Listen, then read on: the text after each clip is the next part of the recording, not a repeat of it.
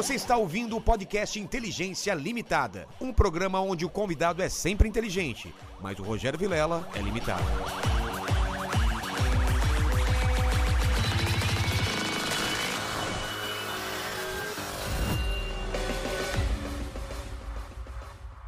Olá, terráqueos! Como é que você tá? Eu sou o Rogério Vilela e tá começando mais um Inteligência Limitada, o programa onde você já sabe a limitação da inteligência acontece somente por parte do apresentador que vos fala, porque sempre trago pessoas mais inteligentes, mais interessantes e mais famosas do que eu e você, não é, Big Lenny? E como sempre, né? Eu já tô começando a ficar constrangido, assim, que hoje foi muita gente mais inteligente. É, mas você vai, vai ser famoso um dia, cara. Ah, eu tenho fé, cara. Se você matar uma pessoa, por exemplo, ou uma, uma série de pessoas. Ah, mas eu posso ser o cara mais burro do mundo. É, mas aí você tem que estar na fila, né? Que eu já tô nessa fila aí, cara. Criei até um programa por causa disso. Exatamente. Sabe brincar, não brinca, né? Sabe brincar, desce pro play, né? É. Exatamente. Mas antes de falar com, com o nosso querido Rafael Cortez, como que o pessoal aí. Hoje, hoje é aquele programa de verão. A gente está de férias. Eu devo estar num lugar muito chique, tipo Santos, no apartamento dos meus pais. E você, você imagina que tá onde hoje? Que é janeiro. Você tá onde de férias? Estou em Dubai. Ah! Dizem que o podcast, é, é, ele demora uma viagem de São Paulo a Dubai. né? Exatamente. E você vai escutando um podcast nessa Já- viagem. Eu fui pra Dubai e voltei hoje o dia inteiro. Caramba, velho. Então você tá em Dubai. Ou não também. Pode estar em Osasco e tá mentindo que tá em Dubai. Ou Itaquera, né? Exatamente. E hoje, é, infelizmente, não teremos perguntas do público aí, porque é, a gente vai usar as perguntas do pessoal do Instagram, que é dos os membros da gente, que a gente avisa quem vem aqui, os convidados, e eles mandam perguntas anteriormente pra gente, então a gente vai dar prioridade para eles. Então, se você quiser ajudar, colocar o seu superchat, é super bem-vindo, porque a gente tem que pagar a conta de luz, tem que pagar a viagem dele para Dubai, todo mundo, todas essas coisas que acontecem, né? Exato, exato. A nossa é, Isa, que trabalha com cortes, que ela come muito, né? Ela... Não só isso, né? É, não só isso. Não só isso. Eu Se outra- falar tudo. Se for aí- falar tudo que ela gasta, a gente vai, vai se comprometer depois. Rafa, obrigado por você ter vindo finalmente. Nos Eba! encontramos. Obrigado você por Já fui no seu programa que tá extinto, mas a gente vai Extinto, falar é sobre verdade. isso. Sim. E como eu sou um cara interesseiro, antes de começar a conversar, eu peço o presente. Te falaram? eu, te, eu te lembrei que tinha que trazer? Sim, eu- Ah, então beleza. O presente inútil. Meu Deus. Eu eu só. É que você mandou um áudio pra mim dizendo que assim, o, o critério do presente inútil. Aí você falou, presente inútil é algo que foi muito importante pra você, que tem um significado pra É. você, que talvez você não use mais agora. Então, a sequência do inútil possibilita que eu te dê esse programa, esse presente, porque ele tá tudo menos inútil. Esse aqui é um LP original Nara Leão? da Nara Leão de Pô, 67. que capa é essa, velho? Essa capa é uma capa Ó, o do... Lene já tá pirando aí. Pô, se você não quiser. Isso é uma capa do Lan. O Lan foi um artista plástico que morreu há pouco tempo, um cartunista. Não, tá em Esse é um disco muito legal da Nara de 67, chama Nara, 67 mesmo. Nara, 67, então. E ele é tudo menos inútil, mas como eu tenho dois desse, Ah, e eu por tô te isso ele dando um. tornou... Meu, isso é uma raridade, hein, cara? E acho que todo mundo tem que ter um disco da Nara Leão. Eu acho que todo. E esse é um vinil original da época mesmo, ó. Olha Elite, era velho. demais, assim. Qual a música que você, que você gosta aqui? Ah, todas eu adoro, hein? Tic Tac do Tinha meu uma coração, voz, uma né, música velho? maravilhosa.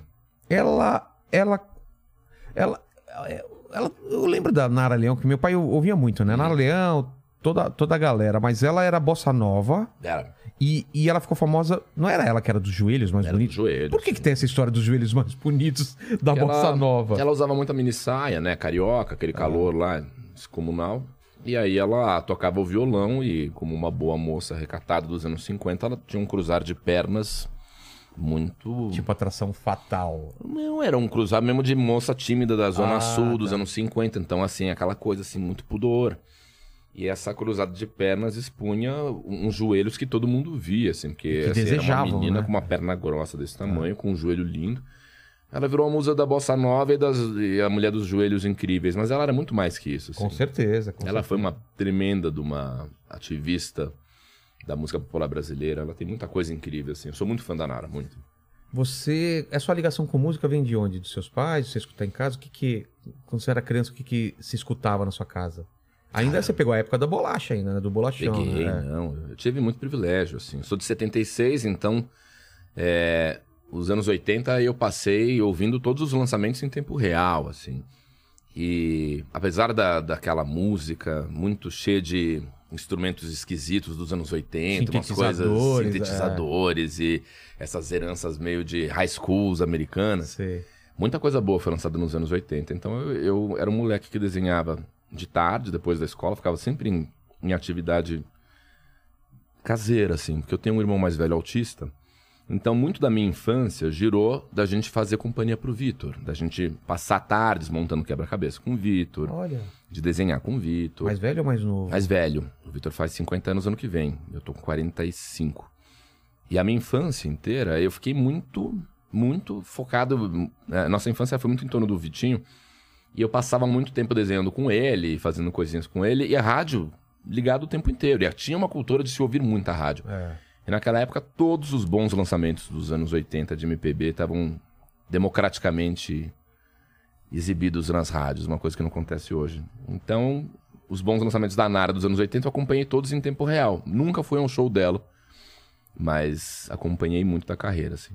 Mas É demais. do seu pai também, de sua, de sua mãe? Eles Não. escutavam? Não. Meus pais, cara, a minha mãe não é muito de música, o meu pai sempre foi meio do rock and roll, mas muito fiel àquelas poucas coisas dele, assim. Beatles, é, Jesus Christ Superstar, que é uma ópera rock, o musical do Tommy, que ele gostava muito. E ah, ninguém na minha, na minha família é de música, ninguém, ninguém, nenhuma pessoa, assim, nem da parte de pai, nem da parte de mãe. Tem pintor pra caramba, Ah, tem é? ator e atriz, é, artista plástico, mas assim, ninguém foi de música. Eu sou o primeiro cara, entre pai e mãe, de gerações assim, a, a gostar de música, a tentar desenvolver alguma coisa na música. Entendeu? Por isso que eu tô te dando, inclusive, o meu CD novo, Vilela. Olha aqui, Ah! cara. Puta gancho. Você viu, Acabei cara? de lançar, cara. Olha aí. Eu sou Olha. aqueles caras que ainda faz CD. É exatamente, porque agora é só um arquivo no, no Spotify que virou, né? É, um excelente porta-copos. ah, mas eu acho assim. legal, cara, teu CDzinho. Mesmo que você Eu escute no. Spotify, né? Tem uma historinha, né, o CD, né? É, não, eu gosto muito. É muito legal. eu, eu prefiro. Tá pegando aqui, ô, ô, Leni? Quase te chamei de mandíbula, hein, cara? Quase. Aqui tá pegando a câmera de cima. Olha aqui, ó. Cara, eu gostava muito de, de CD, de encarte. Eu gosto até hoje. É. Eu, quando fiz esse disco, no, eh, agora, foi em 2021, em novembro. Eh, na hora H, ele é só se digital. E eu tava infeliz pra cacete, assim, mais uma vez vou fazer um produto só digital. Aí eu falei, quer saber, o dinheiro não é meu? Não é investimento do meu bolso? Não fiz com crowdfunding, não usei lei de ninguém, não tem dinheiro de marketing de empresa. É 100% financiado por mim, como todos os projetos que eu faço. Falei, eu vou ficar mais feliz se eu fizer um- umas 500 cópias em CD. E como todos os meus outros trabalhos de música, dessas 500 cópias, tem 300 que estão nos meus armários, entendeu? Você abre a minha casa, tem caixas de CD. caixas de Mas CD. você pode ir Mas- levar pros shows. Leva pros shows, mas É. não vende. Tem muita gente que fala assim, é que legal, eu não tenho onde ouvir. Eu acho legal. Pô, tem então, essa, né? é, eu espero que a pessoa adquira pra, pra folhear o encarte, assim. Eu não, não acho que a pessoa vai colocar isso aqui num aparelho que vai ler. Muita gente não tem mais tocador de CD. Do- Você tem ainda Mas eu aparelho? prefiro. Ah, você deve ter, né? Porque você mexe com música, né? É, então... eu, tenho, eu tenho um antigo da Nacional, antigaço, que eu também sou da, da O, época de 70. ele é maestro, nosso 75. amigo. O, o Lenny é maestro. E, além de ser um tarado gospel, ele é maestro. E eu tenho uma, eu tenho uma, uma picape mesmo, né, da, da, da Pioneer, né, de, que, eu, que eu discoteco. Eu tinha duas, mas aí acabei vendendo e fiquei só com ela. Eu, eu, tô- eu ganho tanto, tanta bolacha, tanto, tanto disco que eu tô. Vou comprar uma vitrola, porque eu não tenho mais, cara. Preciso pra escutar. Lobão veio aqui trouxe. Tem um monte de convidado que tá, tá- tem essa necessidade de lançar mesmo o- É. o- a coisa física. Porque é que nem eu vou lançar livro ano que vem. Ia ser muito frustrante só lançar digital. Você tem que Não, ter não. o livro Sim, aqui. sim, sim. né? Pô. Independente de quem vai consumir. É. Eu, eu tô cada vez mais partidário da ideia de que a gente tem que fazer as coisas, sabe? É, o Pedro Mariano é o diretor musical desse disco. Ah, é? E ele foi, foi- sim, ele que eu chamei o Pedro. Coisas da pandemia, né? A pandemia possibilitou uns encontros improváveis. Quando você tem um cara dessa envergadura, filho deles Regina e do César Camargo Mariano, topando dirigir um produto de um cara mais conhecido na comédia do que na música. Só a pandemia, né? Mas Ele vocês conheceram isso. como? A Patrícia, a esposa do Pedro, é uma produtora muito boa, que eu já trabalhei em alguns outros projetos. E eu a chamei primeiro para fazer a produção executiva desse disco. E aí eu comecei a falar com ela de ter um produtor musical. O que que é uma produção executiva de um disco? É, é- é viabilizar ele? Viabilizar é, é você começar a ver o estúdio, é você É, Uma vez que as músicas estiverem prontas, é, registrar as músicas, ver os processos de ensaio, de gravação do disco. Se você vai fazer o físico, começar a, ver gráfica, se vai fazer no digital só, ver qual que é o selo que lança. Isso eu já tinha, era a Patrícia Fano. E aí, conversando com ela, eu falei, puta, vamos ver se teu marido toparia fazer a produção musical. "Ah, Vamos ver, não sei. E o cara misteriosamente topou. Pô, Ele tava na pandemia também, com tempo livre, imagino. Mas diz ele que gostou e que achou o desafio legal. E produção musical é o que o trabalho do produtor musical? Aí o cara cuida de arranjo, aí ele vê quem são os músicos legais, ele pegar as tuas ideias e transformar essas ideias em algo que seja agradável pro ouvinte. Porque às vezes a gente faz um negócio que a gente acredita muito e fala assim, puta, ele vai ouvir e fala assim, esse samba tá com uma cadência errada, vamos fazer isso aqui como bossa nova, vai ter uma leitura melhor. entendi. É atender essa expectativa de comercializar do artista ao mesmo tempo que ele traz os bons artistas para somar com ele, né? Então, é um trabalho fodástico, mas que ele desaconselhou muito fazer disco físico. Ele e já eu, também? E eu fiz por, por teimosia, assim. Falei, eu quero fazer, porque o anterior que eu tinha feito em 2019 eu não tinha lançado. Não, essa é uma decisão que com certeza não, não tá passando pela, pela parte financeira, porque com certeza não é pra você ganhar dinheiro com isso, é mais Não. uma parte de ter, pra algumas pessoas isso fazer uma diferença mesmo. E eu até achei aqui, ó, não tinha achado o encarte aqui, ó, ó Lene, dá uma filmada aqui, ó. Tem um encarte ainda aqui dentro, cara, isso eu achava muito legal é no disco. bonitinho. É Que bonitinho. hoje em dia, eu acho que pra mim não, porque eu tenho eu passei por essa, por essa parte, mas eu, eu vejo que pessoas, a Isa, Isa você tem quantos anos, Isa? 22. Ela vai lá no Spotify, escuta uma música sua, Uhum. ela não dá valor pra aquilo. Ela não vai escutar as outras necessariamente, ela vai pra outra playlist, vai pra... Não, tô dando um exemplo, não é não é o seu a, sua geração. A sua geração, ela não dá valor pra um, um trabalho de um disco com aquilo fazendo parte de uma história, entendeu?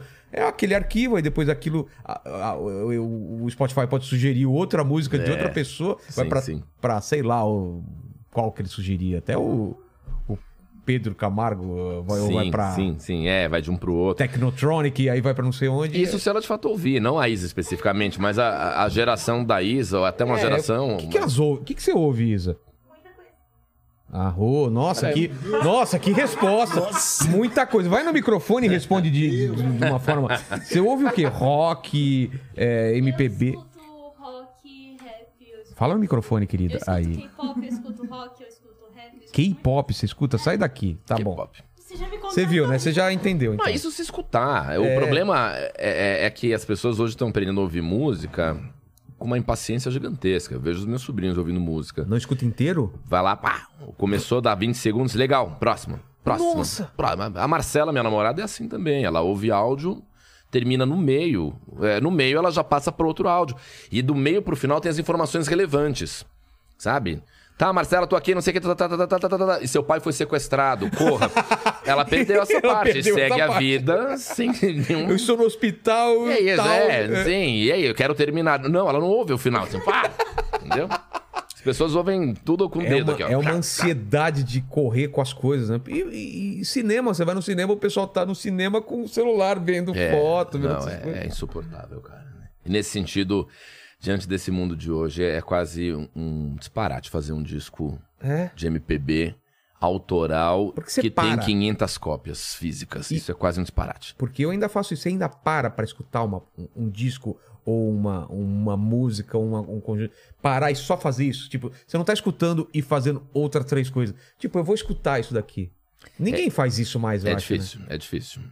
Eu tenho uns momentos, assim, tem para mim, é- a música entrou como uma experiência. Porque o que eu quero dizer, assim, eu consigo parar e ouvir um disco inteiro e enfolhar um encarte, mas tem que ser uma experiência que envolve um vinho que tá aqui, Ah, tá. tem um- uma companhia legal aqui. Peraí, então vamos ouvir isso aqui, estamos tomando, enche o copo. aí Tem alguma coisa acontecendo simultaneamente, sabe? Essa coisa de ter um tempo para ouvir, folhear um encarte, assim, sem que ao mesmo tempo você esteja consumindo uma bebida, cortando um queijo, é, fazendo disso um, um evento, não tem mais, entendeu? Não tem. Música é uma experiência. Sabe uma outra coisa que teve muito ligado na minha vida, que é com viagem. Não sei se Uhum. com você. Eu até é, falo para as pessoas aí que estão em casa tentar fazer essa experiência. Você vai fazer uma viagem legal, é, monta uma playlist, alguns discos que você gosta e escuta Aham. durante essa viagem, porque mais pra frente, quando você escutar essas músicas, vai te, vai te levar pra aquele momento daquela viagem. Porque eu não sei o que acontece com a música, é muito mais do que um, do que um filme, do que um desenho, do que qualquer outra coisa. Uhum. Como ela gruda com momentos da sua vida, né, cara? uma Sim, música. cara. Talvez você se lembre escutando Nara umas coisas do- do passado que você vivia quando você escutava ela, entendeu? E Claro, comigo é. acontece isso. Principalmente com as coisas dos anos 80 e 90, né, cara? É, não, é. Por que, que a música tem essa coisa de ela, de ela ter essa, essa memória afetiva na gente, ela aguçar, né? Porque salvo a música que você vê em show, né? Salvo ir a um show e transformar a música em um evento visual, todo o restante da música é sensorial, É. né? Quando você tá no show, você vai ver lá Maroon 5, eu tô lá, eu lembrei do show do Maroon 5 que eu fui duas vezes. é, Eu também um fui tempo duas atrás. vezes. Você foi? e, e minha mulher já tá querendo comprar, que falaram que vão vir Eu agora. nem gosto do Maroon 5.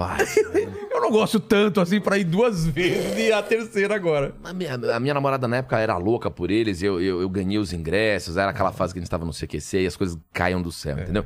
Aí eu lembro que eu fui no show do Maroon 5, Allianz Parque, né? Allianz Parque, aquela coisa, e aí beleza, tinha um puta de um LED, é, tchá, tchá, tchá, tchá, tchá, I see flower in your head, eu, "Oh." E aí a música passa a ser uma experiência física, você tá vendo os caras tocar, você tem uma ocupação. Salvo isso, cara, quando a música tá como um registro sonoro, você no teu carro, ouvindo ela no rádio, ou num disco, ou no Spotify, você tem que criar as leituras para essa identidade musical se criar, né? Porque assim, ela vem como um registro sonoro e você fica tentando linkar alguma conexão visual, alguma conexão física. E é por isso que ela é mais emotiva das artes, assim, né? É, Ela não tem uma forma, salvo o show. E a partir do momento que você traz pra si, sem esse espetáculo visual do show, etc., você forma as imagens que você quer.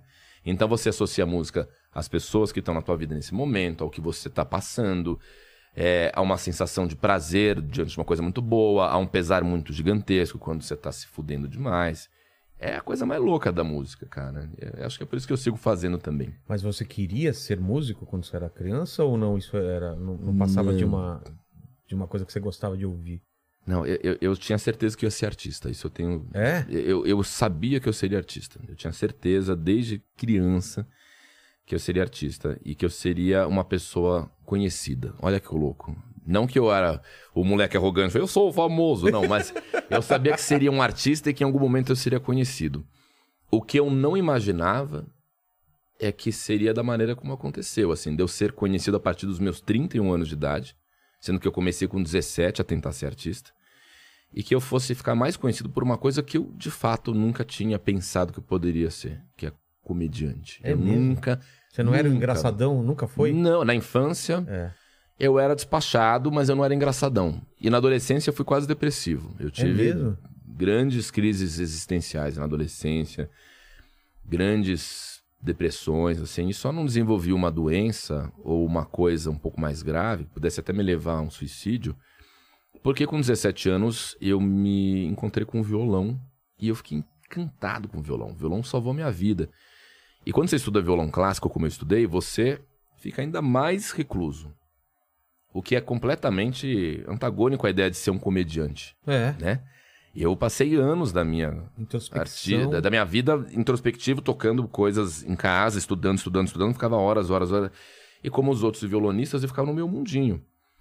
E nunca imaginei que um dia a minha emancipação realmente seria com a comédia, né? Que eh, seria o que ia lavar minha alma em relação a tudo que eu tinha tentado dos meus 17 até os 31 e que ia manter as minhas contas pagas, né? Eu faço muitas coisas, mas ainda é a comédia que paga as minhas contas, no, final, das, contas, né? Então, mesmo que não seja comédia de público, eu faço hoje uma grande comédia corporativa. Eu não sou o cara que vende ingresso, mas eu sou o cara que faz show pra empresa. E nunca imaginei que isso ia acontecer. Mas nunca, nunca. E também não sabia se eu ia ser músico, eu não sabia se ia Mas isso ser você acha ator. ruim, não, né? Não, eu sou grato, imagina, tá tudo bem, eu fiquei muito feliz. É que eu achava que eu ia ser ator quando era criança, mas, Mas nunca comediante. Artista é uma coisa muito, muito vaga. Você via em alguém assim, putz, eu gosto desse cara atuando, ou desse canto. O que, que você imaginava? Tinha alguém que você falava, eu quero ser essa- é, esse tipo de coisa, eu quero fazer ou não, especificamente? Ou era estar no palco, era estar na televisão? Eu, eu- eu me via como um cara de palco, eu não me via como um cara de TV. Ah, é? Até porque as pessoas que eram realmente fodas na minha infância eram as que estavam no palco. Eu, eu tive uma infância de anos 80 vendo o Festival dos Festivais na TV Globo, que era o Festival de Música Popular Brasileira, o Rock in Rio, o primeiro Rock in Rio, que todo mundo acompanhou. Guilherme Arantes, aquelas coisas. É, que teve isso, assim, né? A, a nossa turma nos anos 80, quando via TV, via as pessoas brilhando muito em cima de um palco. É. Né? Kiss, que era um espetáculo que a gente. Uau, o Queen. Louco que é tudo relacionado à música. Mas, a maior parte do tempo, a gente estava vendo TV com novela, né? Com rock santeiro, vale tudo. Então, na minha cabeça, eu ia ser um cara conhecido, possivelmente, de palco, mas eu não sabia se seria como ator ou se seria como músico. O que eu nunca imaginei é que seria como comediante. Que de fato nunca. Se alguém me dissesse com 25 anos que eu ia ser um cara conhecido na comédia, eu ia falar: jamais, nunca, não tem nada a ver comigo. E, e tá aí. Não é mais o, principal foco da minha carreira, mas ainda é o que paga todas as contas. É muito louco. É porque foi muito forte. Mas como que você é, traçou esse caminho? Você falou, quero ser um artista, vou fazer o quê? Você pensou em estudar o quê? Eu precisei. O que eu fiquei foi aberto a, a- a um chamado, assim. É meio hippie isso, mas isso é, é muito É? verdade. Eu fiquei aberto a, a- a- a algum chamado que me despertasse vontade mesmo de ser artista, assim. Porque eu desenhava, eu vi o meu irmão atuando, que tem um irmão um ano e meio mais velho que eu que atua.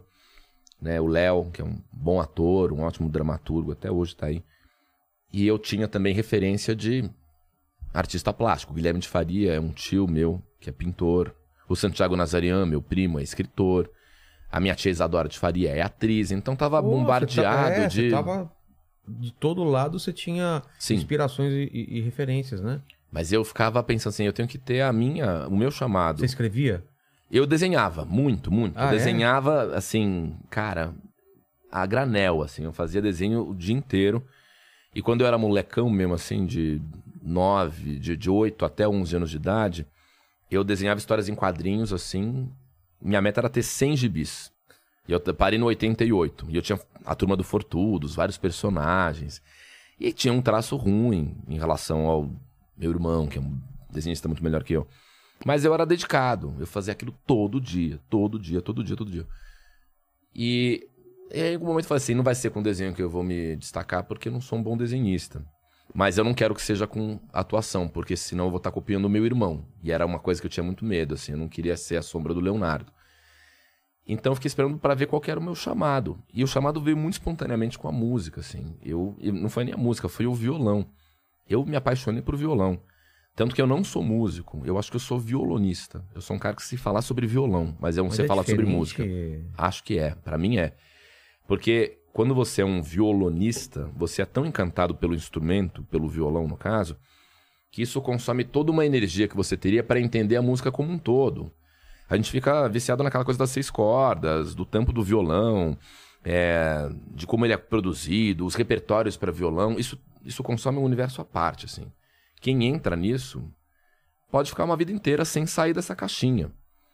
Então, o meu despertar foi violão, que realmente falou, puta, eu acho que eu sou um violonista. E aí eu fui estudar violão pra caramba. Perdi totalmente qualquer traço que eu tinha de desenho, tanto que desenhar pra mim é uma tarefa Você abandonou, né? eu, eu não sei mais, eu, eu detesto desenhar, porque assim, eu, eu- fazia com tanto esmero, e no finalzinho da minha pré-adolescência eu tava desenhando relativamente bem, tava indo por um caminho legal. Mas o movimento fino que se exige do violão clássico, ele, é, ele tira de você o traço, né? Eu não sei de uma É pessoa que caminho, desenha, né, que é outro tem. caminho da mão. É, e aí eu, eu falei, eu vou ser violonista, e norteei minha vida para ser violonista. Até que eu fui reprovado num vestibular de violão clássico da Unesp. E eu reprovei não na prova prática e teórica de violão. Eu reprovei em física, química, que é um processo escroto dos vestibulares. pelo Estranho, menos. é. Que é- Claramente você ia ter que usar numa apresentação, né? Eu não sei como é hoje fazer vestibular, que há muitos anos eu não presto, mas naquela época que eu prestei, cara, era assim: você fazia a prova teórica de música, fazia a prova prática de violão, tocava umas quatro peças de concerto cabulosas. Imagino uma- que Einstein ia ser reprovado como violonista também, né? É, não. E aí, na paralela, você tem que mostrar os seus conhecimentos de química, física, Nossa, matemática. cara, é muito. E eu estudei em colégio estadual a vida inteira. Eu não, eu não- tenho que saber de física, química, entendeu? Eu fui bem na prova de, de música, na prova de violão, mas reprovei física química. E ali eu abandonei a ideia de ser violonista. E aí eu fui ser ator, finalmente. Comecei a, a fazer teatro. Fui fazer teatro infantil, fui fazer teatro musical, fui fazer teatro evangélico. Eu fui fazer teatro adulto. E aí comecei uma carreira como produtor de conteúdo de televisão. Comecei a fazer produção, produção, produção. Era um cara que estava em produtoras fazendo é, chefia de estúdio, fazendo assistência de produção, trabalhando como cabo man aqui e ali. Eu era o cara da- do staff. E foi como um cara de staff que o meu currículo chegou no CQC. Então, Os caras me explicar viram pro lá. pessoal o que que é um produtor. É um cara que faz tudo, né? Resolve pepino. pra- Basicamente é resolve problema, né? Exatamente. Faz a coisa acontecer. Isso te deu uma, uma, uma carga de, de responsabilidade e de É. aprender a fazer a parada. Mas você ficou muito tempo fazendo isso ou não? Fiquei, foi insuportável. De estresse ou de. Não, cara, foi Como que é o trampo? Ah, cara, o trampo é muito legal pra quem tá na pegada, entendeu? Que quem quer fazer isso, Pra né? quem quer ser produtor. Porque o- a, a questão é a seguinte: não dá pra você ser um cara de backstage querendo ser artista. E eu sempre fui o cara artista. Eu sempre quis ser o, o cara que tava em cima do palco. E eu passei muitos anos da minha carreira trabalhando para artistas. Porque eu não conseguia uma vaga como artista. Mas eu queria estar junto. Então, assim, galera, vocês estão com uma peça, me chama. Puta, mas você não é ator, né? A gente nunca viu você atuando. Não, eu toco bem violão, não sei o que, tá, mas você toca bem violão, mas precisa atuar também. E, e como a gente não confia, a gente sabe que você é um bom produtor, então trampa aqui. Aí eu topava. Entendi. E eu passei muito tempo trabalhando com teatro, com TV, Você tava muito perto do que produtora. você queria ao mesmo tempo fazendo um trabalho que não era que você gostava, né? que é o meu maior arrependimento na carreira, assim. É, é o tempo que eu gastei tentando é, me convencer que rolaria uma osmose, assim, que eu faria uma migração espontânea. Mas aconteceu. Mas aconteceu porque eu, eu também botei dois pés no peito, assim. Ah, é? Eu botei dois pés no peito, porque Como foi essa história? eu achava que alguém olhar pra mim, trabalhando lá no backstage. Você! Nossa, como ele datilografa bem! Datilografa. Meu Deus, é, É o melhor esticador de cabos que tem aqui. Veja a maneira quando ele fez a rotunda subir já pro palco. Não tem isso. Não existe isso, né? Não tem. Eu fui trabalhar numa produtora de televisão querendo ser artista de televisão. Os caras disseram: não tem vaga pra você. Você vai ser cabo man. Você topa? Eu falei: topa, porque eu quero estar perto. Eu ficava lá puxando o cabo.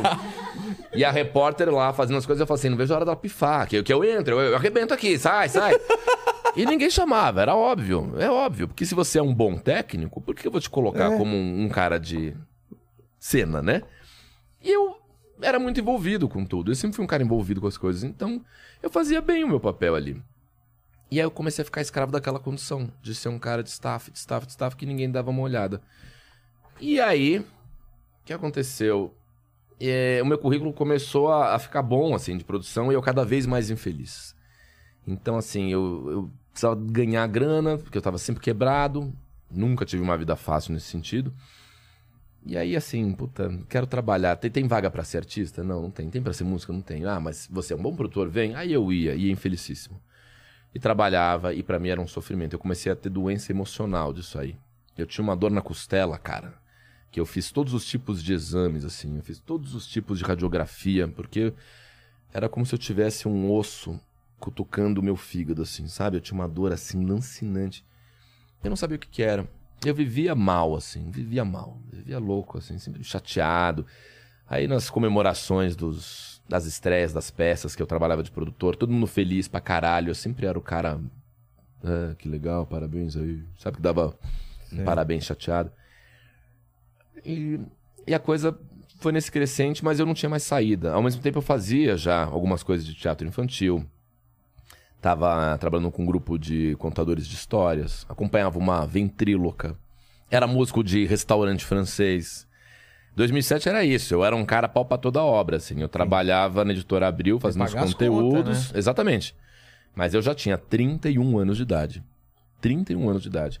E eu continuava como um artista marginal da Vila Madalena, que tinha um oclinho, barbinha aqui, violão tiracolo. Ô, alguém quer ouvir meu som? Gente, se quiserem, aí, aí ninguém queria muito, então eu ia fazendo um frila aqui, outro acolá, e trampando de produção. Aí, bicho, eu fiquei E aquilo te deprimido. corroendo por dentro. né? Não, e, e ficando insuportável. E aconteceu uma coisa muito louca, assim. Eu entrei numa grande depressão em 2007, assim. Chegou, assim... Quando eu tava prestes a fazer 31 anos de idade, eu tive esse pensamento, assim, porra, eu... Eu, eu tô desde os meus 17 tentando ser artista. E nada acontece. Eu sou um cara marginal que ganha um troco aqui, outro ali, a colar. Não sei se quero ser músico, se quero ser ator. Ao mesmo tempo, o que eu quero ser, ninguém me dá uma uma oportunidade real. Aí eu comecei, sem saber, a sair de todos os projetos que eu tava fazendo. Eu fui pedindo demissão aqui, aí eu já não queria fazer esse acolar. O cara falou, bom, então vou te tirar. Não, tá bom. E eu fui ganhando um tempo livre, e eu não sabia o que estava acontecendo. Eu morava no BNH da Vila Madalena, Foi, é meio- um... foi inconsciente isso? Foi Ou foi inconsciente. uma decisão? Não, não. Parte era decisão, assim. Eu tava saturado trabalhando numa companhia de teatro infantil, achava que tava me sugando. Pedi pra sair de uma peça que a gente fazia, a gente fazia duas. E eu sabia que se eu pedisse demissão de uma, a outra, automaticamente eles me tirariam. E era a outra que pagava as minhas contas. Falou, bom, você vai sair de uma, na outra você tá fora também. Puta, vambora. Aí, ao mesmo tempo, eu trabalhava na Editora Abril, fazendo uns conteúdos.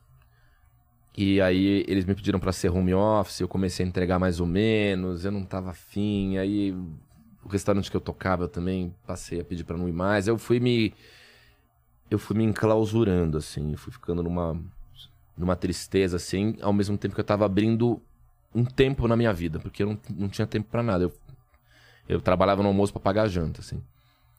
E eu não sabia, mas de certa maneira eu tava me preparando pro que seria o CQC na minha vida.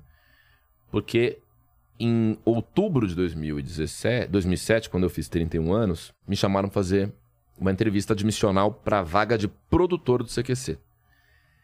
E era uma coisa assim, tipo, ninguém pode falar o que é esse projeto. Assim, eles estavam compondo o time de produção. Mas ninguém conta o que é. Uma amiga minha falou: olha, essa reunião que você vai de produção do projeto secreto chama Caiga Quem Caiga, é um sucesso na Argentina, no Chile, na Espanha, em Portugal. É, dá uma olhada no YouTube pra você ir mais preparado pra essa vaga de produção. E eu vi um vídeo no YouTube, que era ainda um canal recentíssimo, né? Tinha pouco conteúdo. E vi um cara no Chile, o CQC chileno, um repórter tentando entregar um bolo de aniversário na casa do Pinochet, que tava fazendo 90 anos, tava vivo ainda, e esse cara apanhava dos pinochetistas, assim. E eu vi esse repórter e falei assim: esse cara sou eu. Isso eu sei fazer! Mas, gente, eu falei, por que você, produtor? Eu quero ser esse cara. Eu não posso, não posso citar uma vaga dessa. Só que aí é que eu falo que fui com dois pés no peito. Porque o natural seria eu falar, não me interessa ir fazer essa reunião. Posso ser repórter? E eu bater o telefone na minha cara. Claro. Ma- Aí- Maluco, né? Eu mantive a reunião. Ah, a reunião é pra falar de vaga de produção? Beleza, fui com a informação privilegiada de que eu já sabia o que era o projeto. E que eu já tinha visto. E tão logo eu cheguei lá e o Diego Barredo, que é o, o cara que fez todo o CQC no Brasil, começou a falar da vaga. Ele era o que? Argentino? Isso? É um argentino, Tá. que hoje é o dono da Chango, uma puta produtora foda. Mas era da Quatro Cabeças. Da Quatro Cabeças. É. Ele tava com outro time de argentinos ali, todos subordinados a ele, começando a compor o staff do CQC. A parte técnica. Só a parte técnica. Então, tô falando com vários carinhas que eu produzi. Começou a falar comigo da vaga e eu, assim que ele começou, eu falei: Eu vim aqui pra te dizer uma coisa. Eu quero negar a vaga. Eu não quero ser produtor. "Ê, Mas eu quero ser repórter. Aí falou: Louco, né? como assim quer ser repórter? É boludo, né? É, começou, tá louco. E ele falou assim: a gente nem tá vendo como é que vai ser pra ser repórter, mas eu te digo uma coisa: tem três pré-requisitos pra ser repórter do CQC. Ser comediante stand-up, ter um De show stand-up? de stand-up. Eles queriam isso naquela época. Você tem que ou ser. Ou, ou paralelamente, tá? Tá.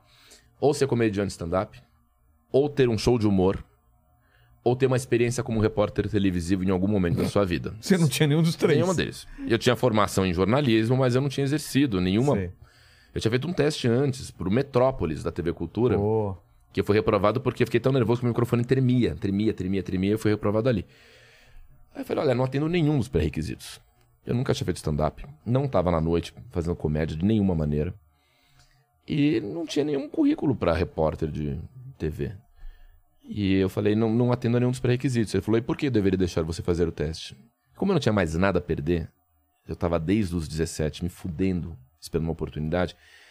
Eu falei, porque se você me deixar fazer o teste, eu vou fazer o melhor teste que você vai ver na tua vida. E eu falei assim, Com uma certeza. bati no peito e falei, vou fazer. Porque não é soberba, cara. Já tinham passado mais de 10 anos. Não, mas não é soberba quando você não tinha essa experiência. Com certeza não é soberba. Não Eu era acho que o cara olhou e. O que, que pa- passou na cabeça dele?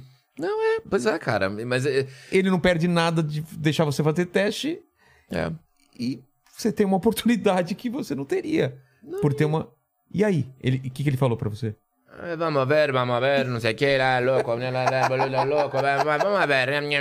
Aí eu fui embora de lá, aí ligando, a gente vai deixar você fazer o teste. Eu falei, puta, que do caralho. E eu de fato fiz dois testes. E entre os dois testes e a notícia da minha aprovação, eles me deixaram dois meses esperando um telefonema. Dois meses. E o que, que uns- eram, o que, que eram os testes? Cara, o primeiro teste do CQC, eu fui pra um evento, isso foi muito maravilhoso, cara. Era um evento de moda. Era um evento de moda chamado Casa de Criadores. Acho que tinha até pouco tempo atrás, até pouco antes da pandemia, tinha Casa de Criadores. E Casa de Criadores era um, um evento da galera da moda em que vários estilistas iam. Acho que tinha até um desfile, era no shopping Frei Caneca. Tá. E aí me jogaram lá. E aí me avisaram antes, ó, o evento é esse. Aí eu lembro que eu entrei na internet, eu googlei tudo sobre um caso de criadores, eu peguei, anotei coisas.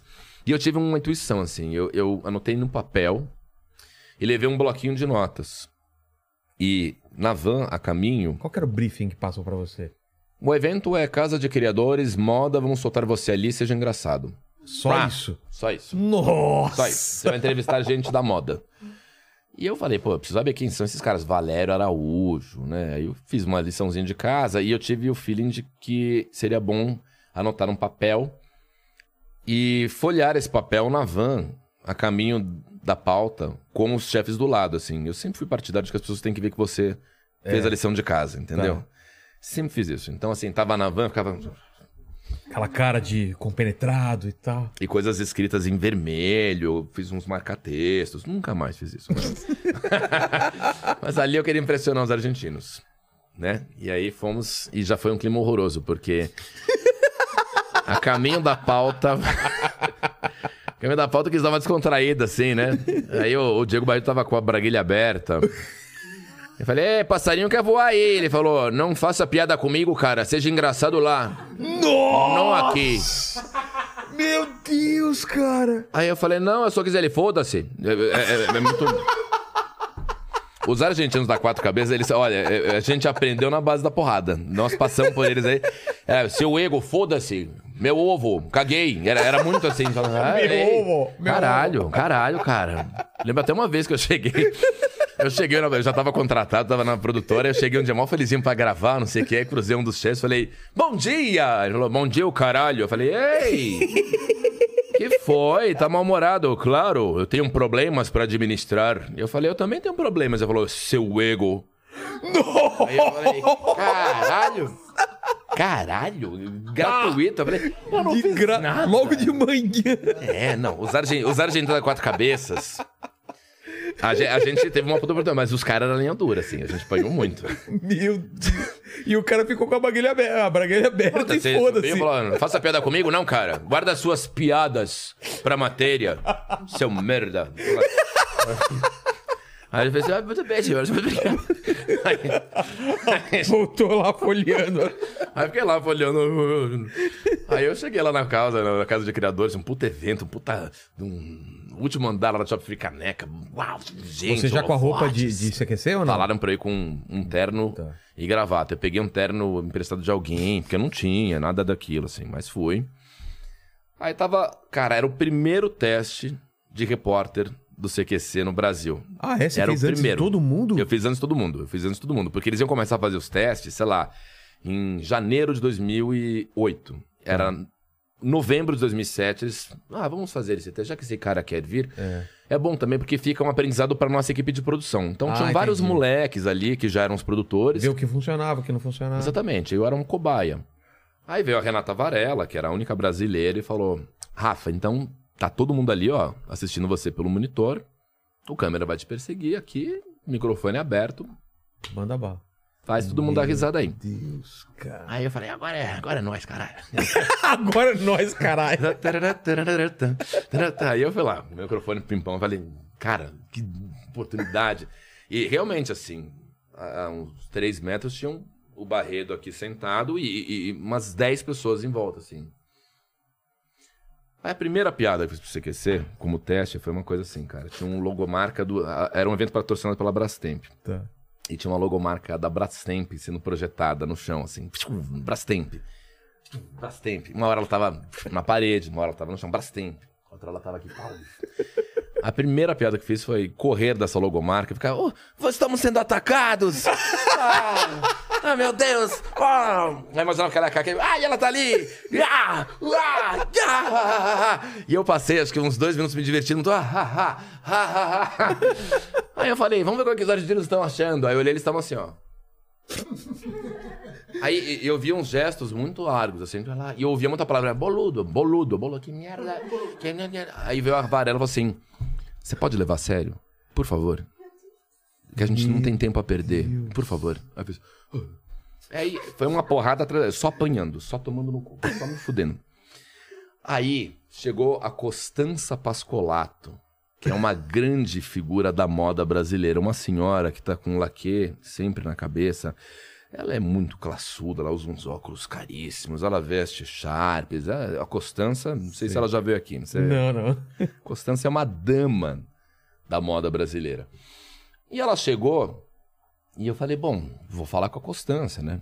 E aí eu tive uma, um, um, um feeling de tentar puxar um papo nonsense com a Constância.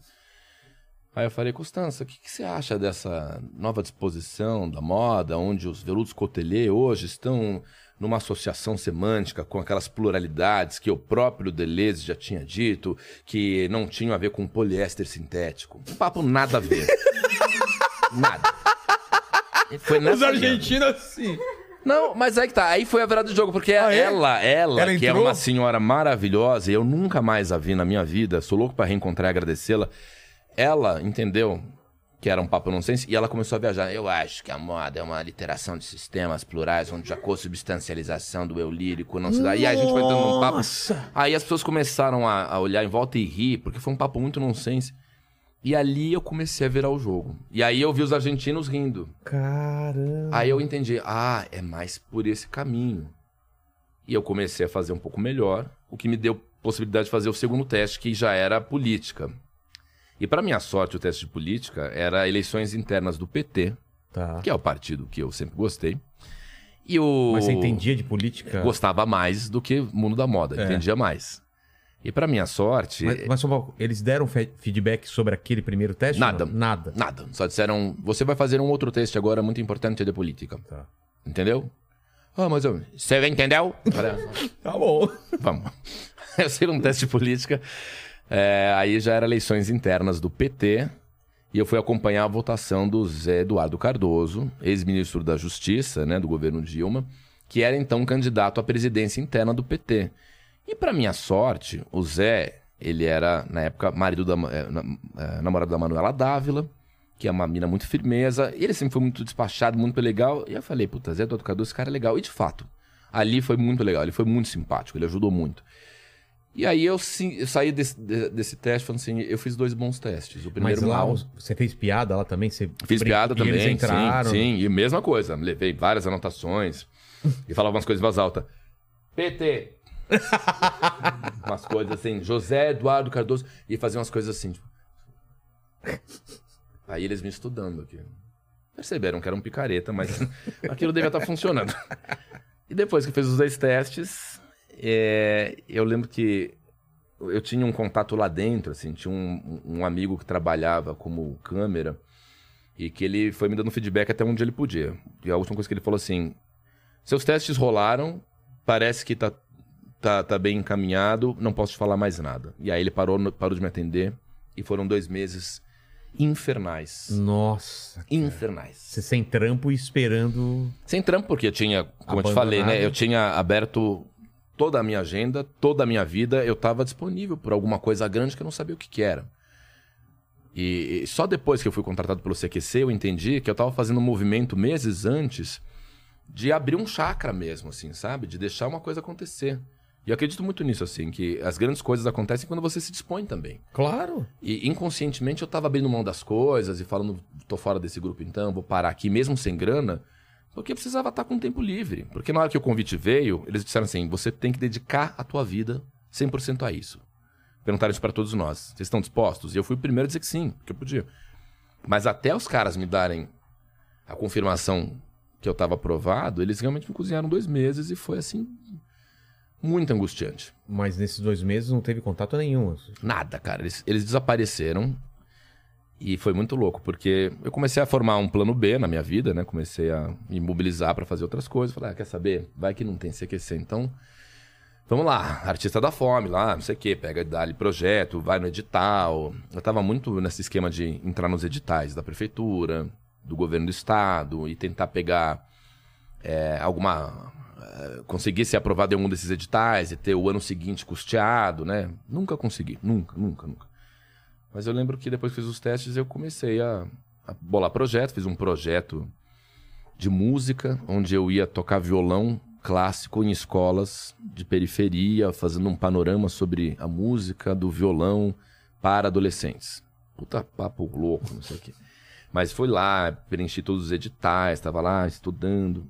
Aí eu tive umas dúvidas muito pontuais e eu pedi um horário com a secretária de cultura para tirar umas dúvidas. E, e, ela me agendou um dia, assim, uma mulher ocupadíssima, uma mulher mais ocupada naquele momento. E eu pedi um horário e ela me deu um horário na agenda dela. Então foi até é, a Sala São Paulo, que é onde ficava lá, a sede da, da Secretaria de Cultura, na Galeria Olido. Aí tô lá conversando com ela e esqueci de tirar meu telefone do silencioso. Eu tinha um, um um telefone desse tamanho, um tijolinho assim, vermelho assim. Aí, prrr, prrr, ela no meio, falando do edital. Falei, é, pera um momentinho. Aí, chamada internacional. Falei, ai, caralho. Falei, senhora, desculpa só um minutinho. Falei, alô, Rafa. Aí era o Barredo, o dono. Falei, ô, Barredo, você tá me ligando para dar uma resposta do CQC? Sim, cara. Você pode falar? Eu falei, não, eu não posso. Ah. Desculpa, eu não posso falar. Ele falou, é, então eu vou te ligar em quanto tempo? Falei, liga em 10 minutos. Beleza, daqui a 10 minutos eu te ligo e te dou a resposta do CQC. Meu Eu Deus. desliguei, eu não sei mais o que ela falou. se ela falou em aramaico. É, foda-se, eu não tava lá. eu Tava... Ah, ah. Aliás, não era 10 minutos, ele falou que me ligaria em uma hora. Aí, de fato, foi horrível o resto da reunião, eu não sei nada. E eu lembro que eu fiquei na calçada, é, em frente à Galeria Olido, esperando ele ligar de novo, porque eu tinha medo de entrar no metrô e acabar o Perdeu o sinal. sinal. E, e sei lá. E ele não ligou em uma hora, ele ligou em três horas depois. Ficou uma coisa assim, eu fiquei um tempão ali cozinhando, falando, ele não liga, não liga, não liga. Aí ele- ele- os argentinos eram tão cruéis, tão cruéis, que é óbvio que quando que ele finalmente ligou três horas depois, ele falou: Então, Rafa, temos uma resposta. Eu falei: Ah, e aí? Fala. Ele falou: Eu sinto muito, viu, Rafa? Ah, Eu sinto muito, eu sinto muito te informar, Rafa. Mas você vai ter que parar de fazer teatro de merda. Porque você está contratado. Ah! Ah, não! tetra!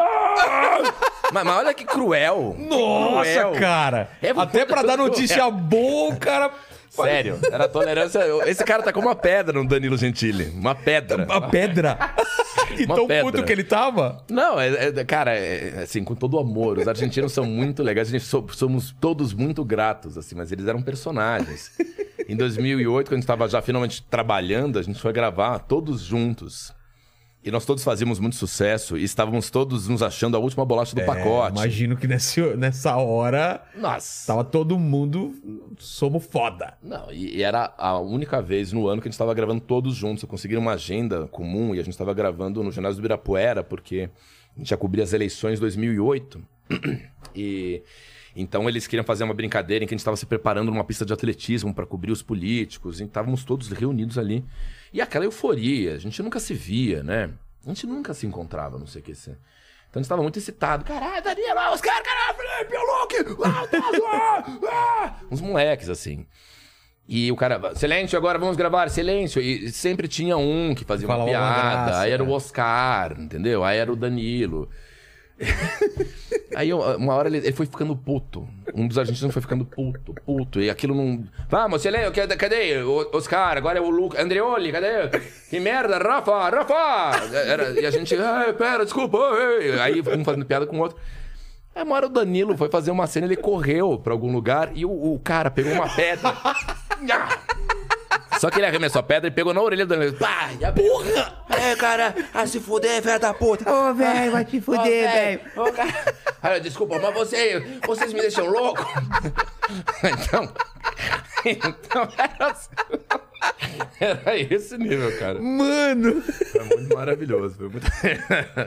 Tá, mas aí, muito maravilhoso. aí você recebe a notícia e aí você fala, fodeu, vai mudar minha Ah, vida. Você tinha, você tinha ideia? Porque já tava vazando meio quem ia ser, é, ou, ou você... Não, não tinha, não, nada tava Não tava acontecendo. saindo nada, nada na imprensa. Nada, nada. É que eu não lembro esse começo, já tinha expectativa ou foi um negócio que depois de um tempo de estreia, eu não lembro. Como foi? Não, ele, ele estreou com, com uma boa expectativa em função do sucesso do programa em outros países. Mas eu lembro que eh, demorou muito pra estourar mesmo, assim. A gente estreou em março, assim. Acho que foi... Demorou muito, vai. Em maio é que começaram a falar bastante do programa, assim. Só que eu tava nesse processo desde ou- novembro do ano anterior, então eu tava achando que... E eu sempre acreditei que ia ser do caralho. Eu, eu fui aqueles que não tinha nenhum ceticismo. Porque o convite que eles fizeram, depois que eles anunciaram quem eram os repórteres, eles disseram assim: Bom, nós precisamos de uma doação integral de vocês. É, o primeiro contrato é só de seis meses. Se tiver indo bem, renovamos todo mundo. Se não tiver, foda-se, acabou. Mas a- Acabou o projeto, não Acabou acabou, o projeto. Eles tinham seis meses de teste na tela da Band. Eram Nossa. seis meses de teste. E disseram: se for bem, todo mundo vai colher. Se for ruim, sinto muito, mas vocês têm que parar a vida de vocês em função dessa tentativa de seis meses. Então era, era uma- um dilema muito complicado. E eu lembro que internamente tinham. o- Alguns dos meninos ficavam, puta, não sei se eu paro tudo, eu não sei se vale a pena. E eu sempre fui o cara que falou: eu vou parar tudo. Eu já parei, eu, eu tô dentro, eu tenho certeza que vai arrebentar. E de fato arrebentou, mas demorou um, um certo tempinho. Mas aí quando arrebentou, tava uma hecatombe. E, e possibilitou histórias como as que eu te contei, assim, da gente se encontrar e ser insuportável, assim, que a gente tava muito deslumbrado, a gente era muito feliz, a gente Não, tava vivendo uma vida muito Não sei louca. se... Quanto tempo faz isso?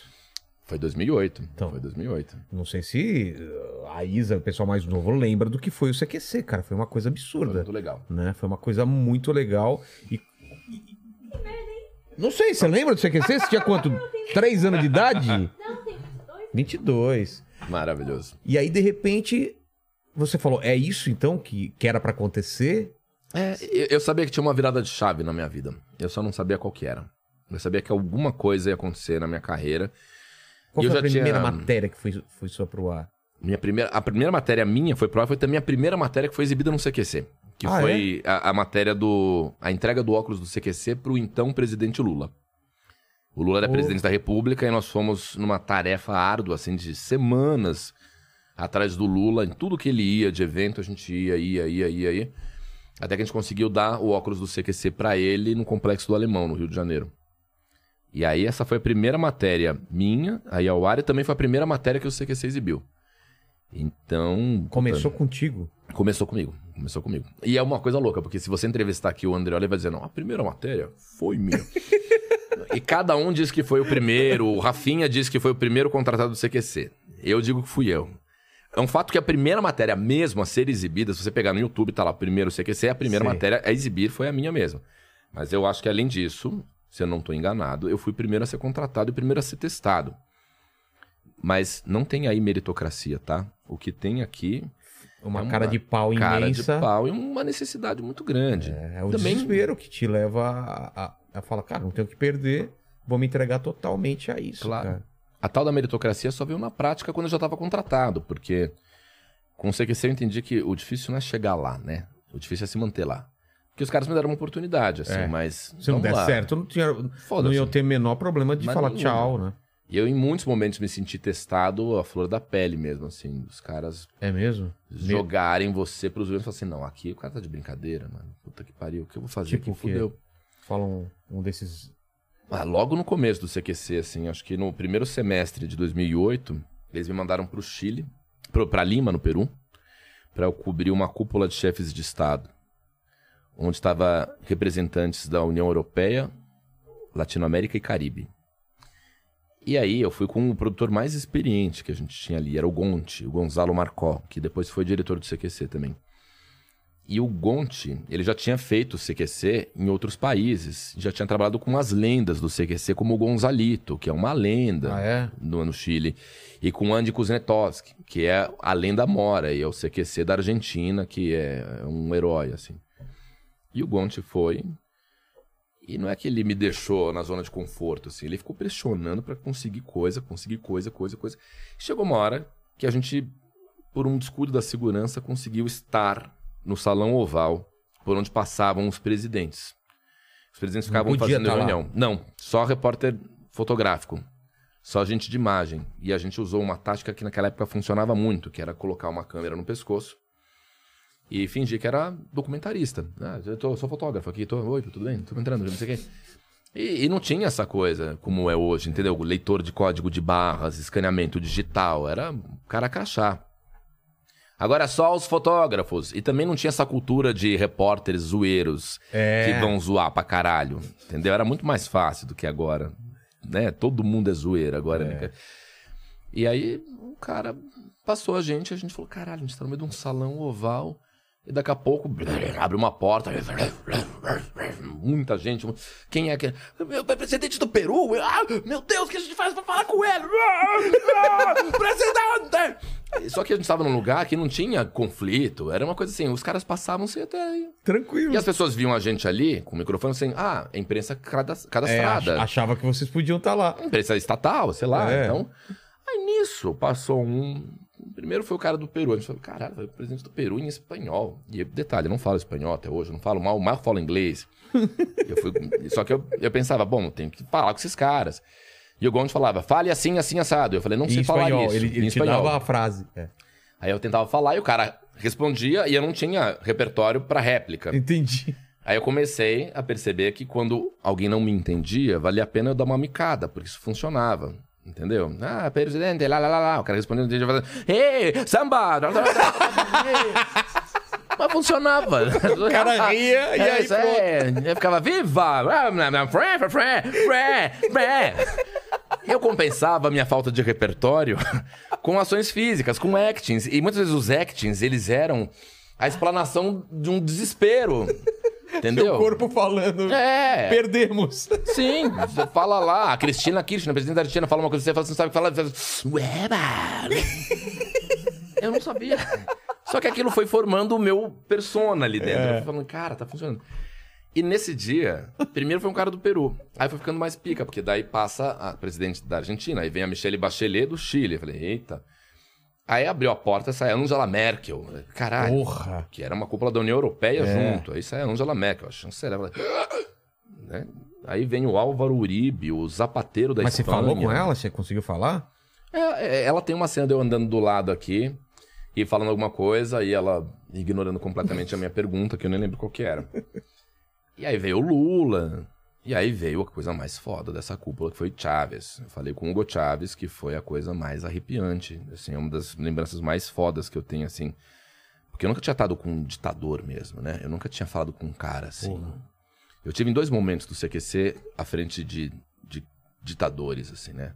O Chávez era um, um grande líder da Venezuela, mas ele era um cara que né, era notoriamente um ditador porque havia dado um golpe, né? Então, tava lá, Hugo Chávez, e ele era o cara mais detestado daquela cúpula. Ele tava brigando com todos os países naquela época. E ele tava numa treta filha da puta com os Estados Unidos, né? Tinha também o rei da Espanha, tinha mandado ele se calar no ano anterior, Ah, é, lembra? cara, porque porque não tem caias, é. não sei o quê. Então ele era um cara muito famoso, era o mais famoso ali. Depois do Lula, ele era o mais carismático, porque o Lula era o, o centrinho ali, era o... Vamos lá, pessoal. É.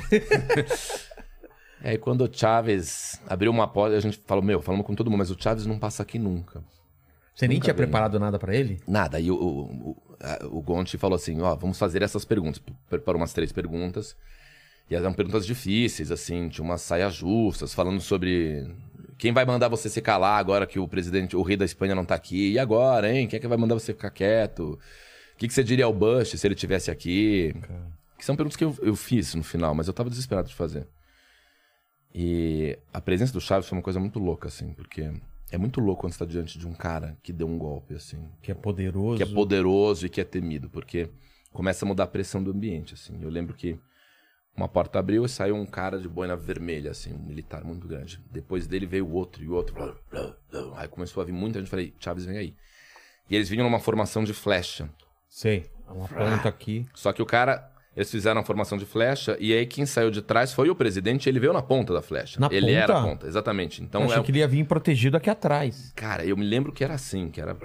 Tem no YouTube, não, dá pra ver isso. Tá. Que eles vêm marchando e eles estavam. Eu tava bem na passagem dele. Eu falei, bom, fudeu. Agora.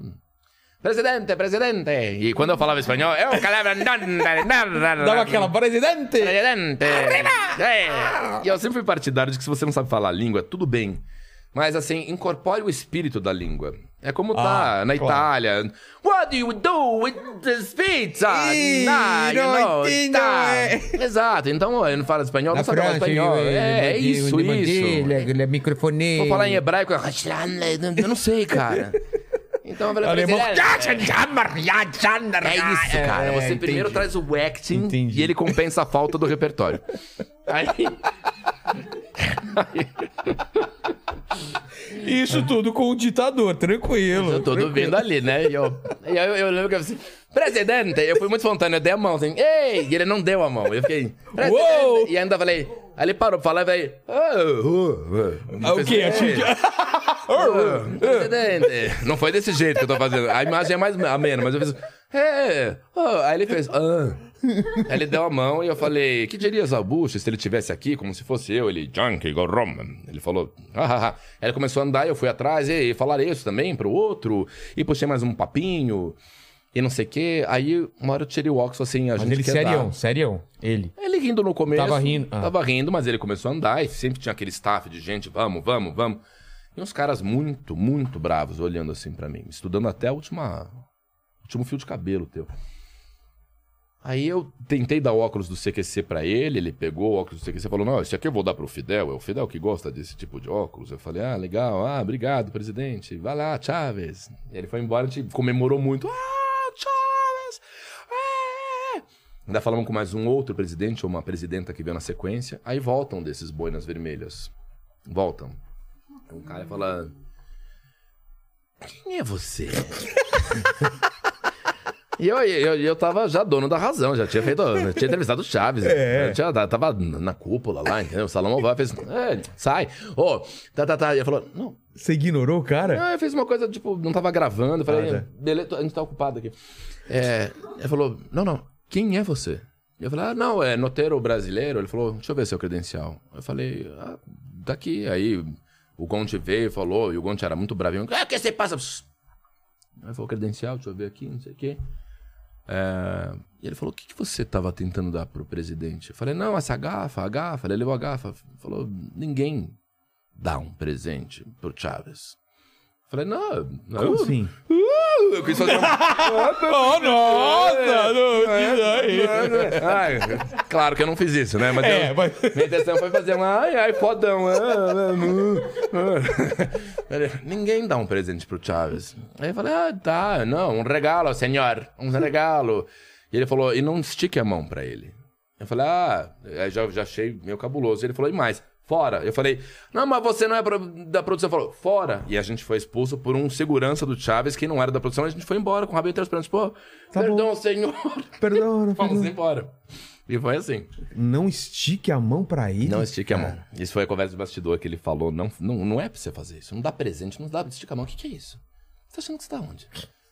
E, como a gente foi meio cuzão, falou, é, qual é? Falou, fora. Aí a gente saiu. Tá bom. A gente já tinha Já material tinha pra caralho. matéria, né?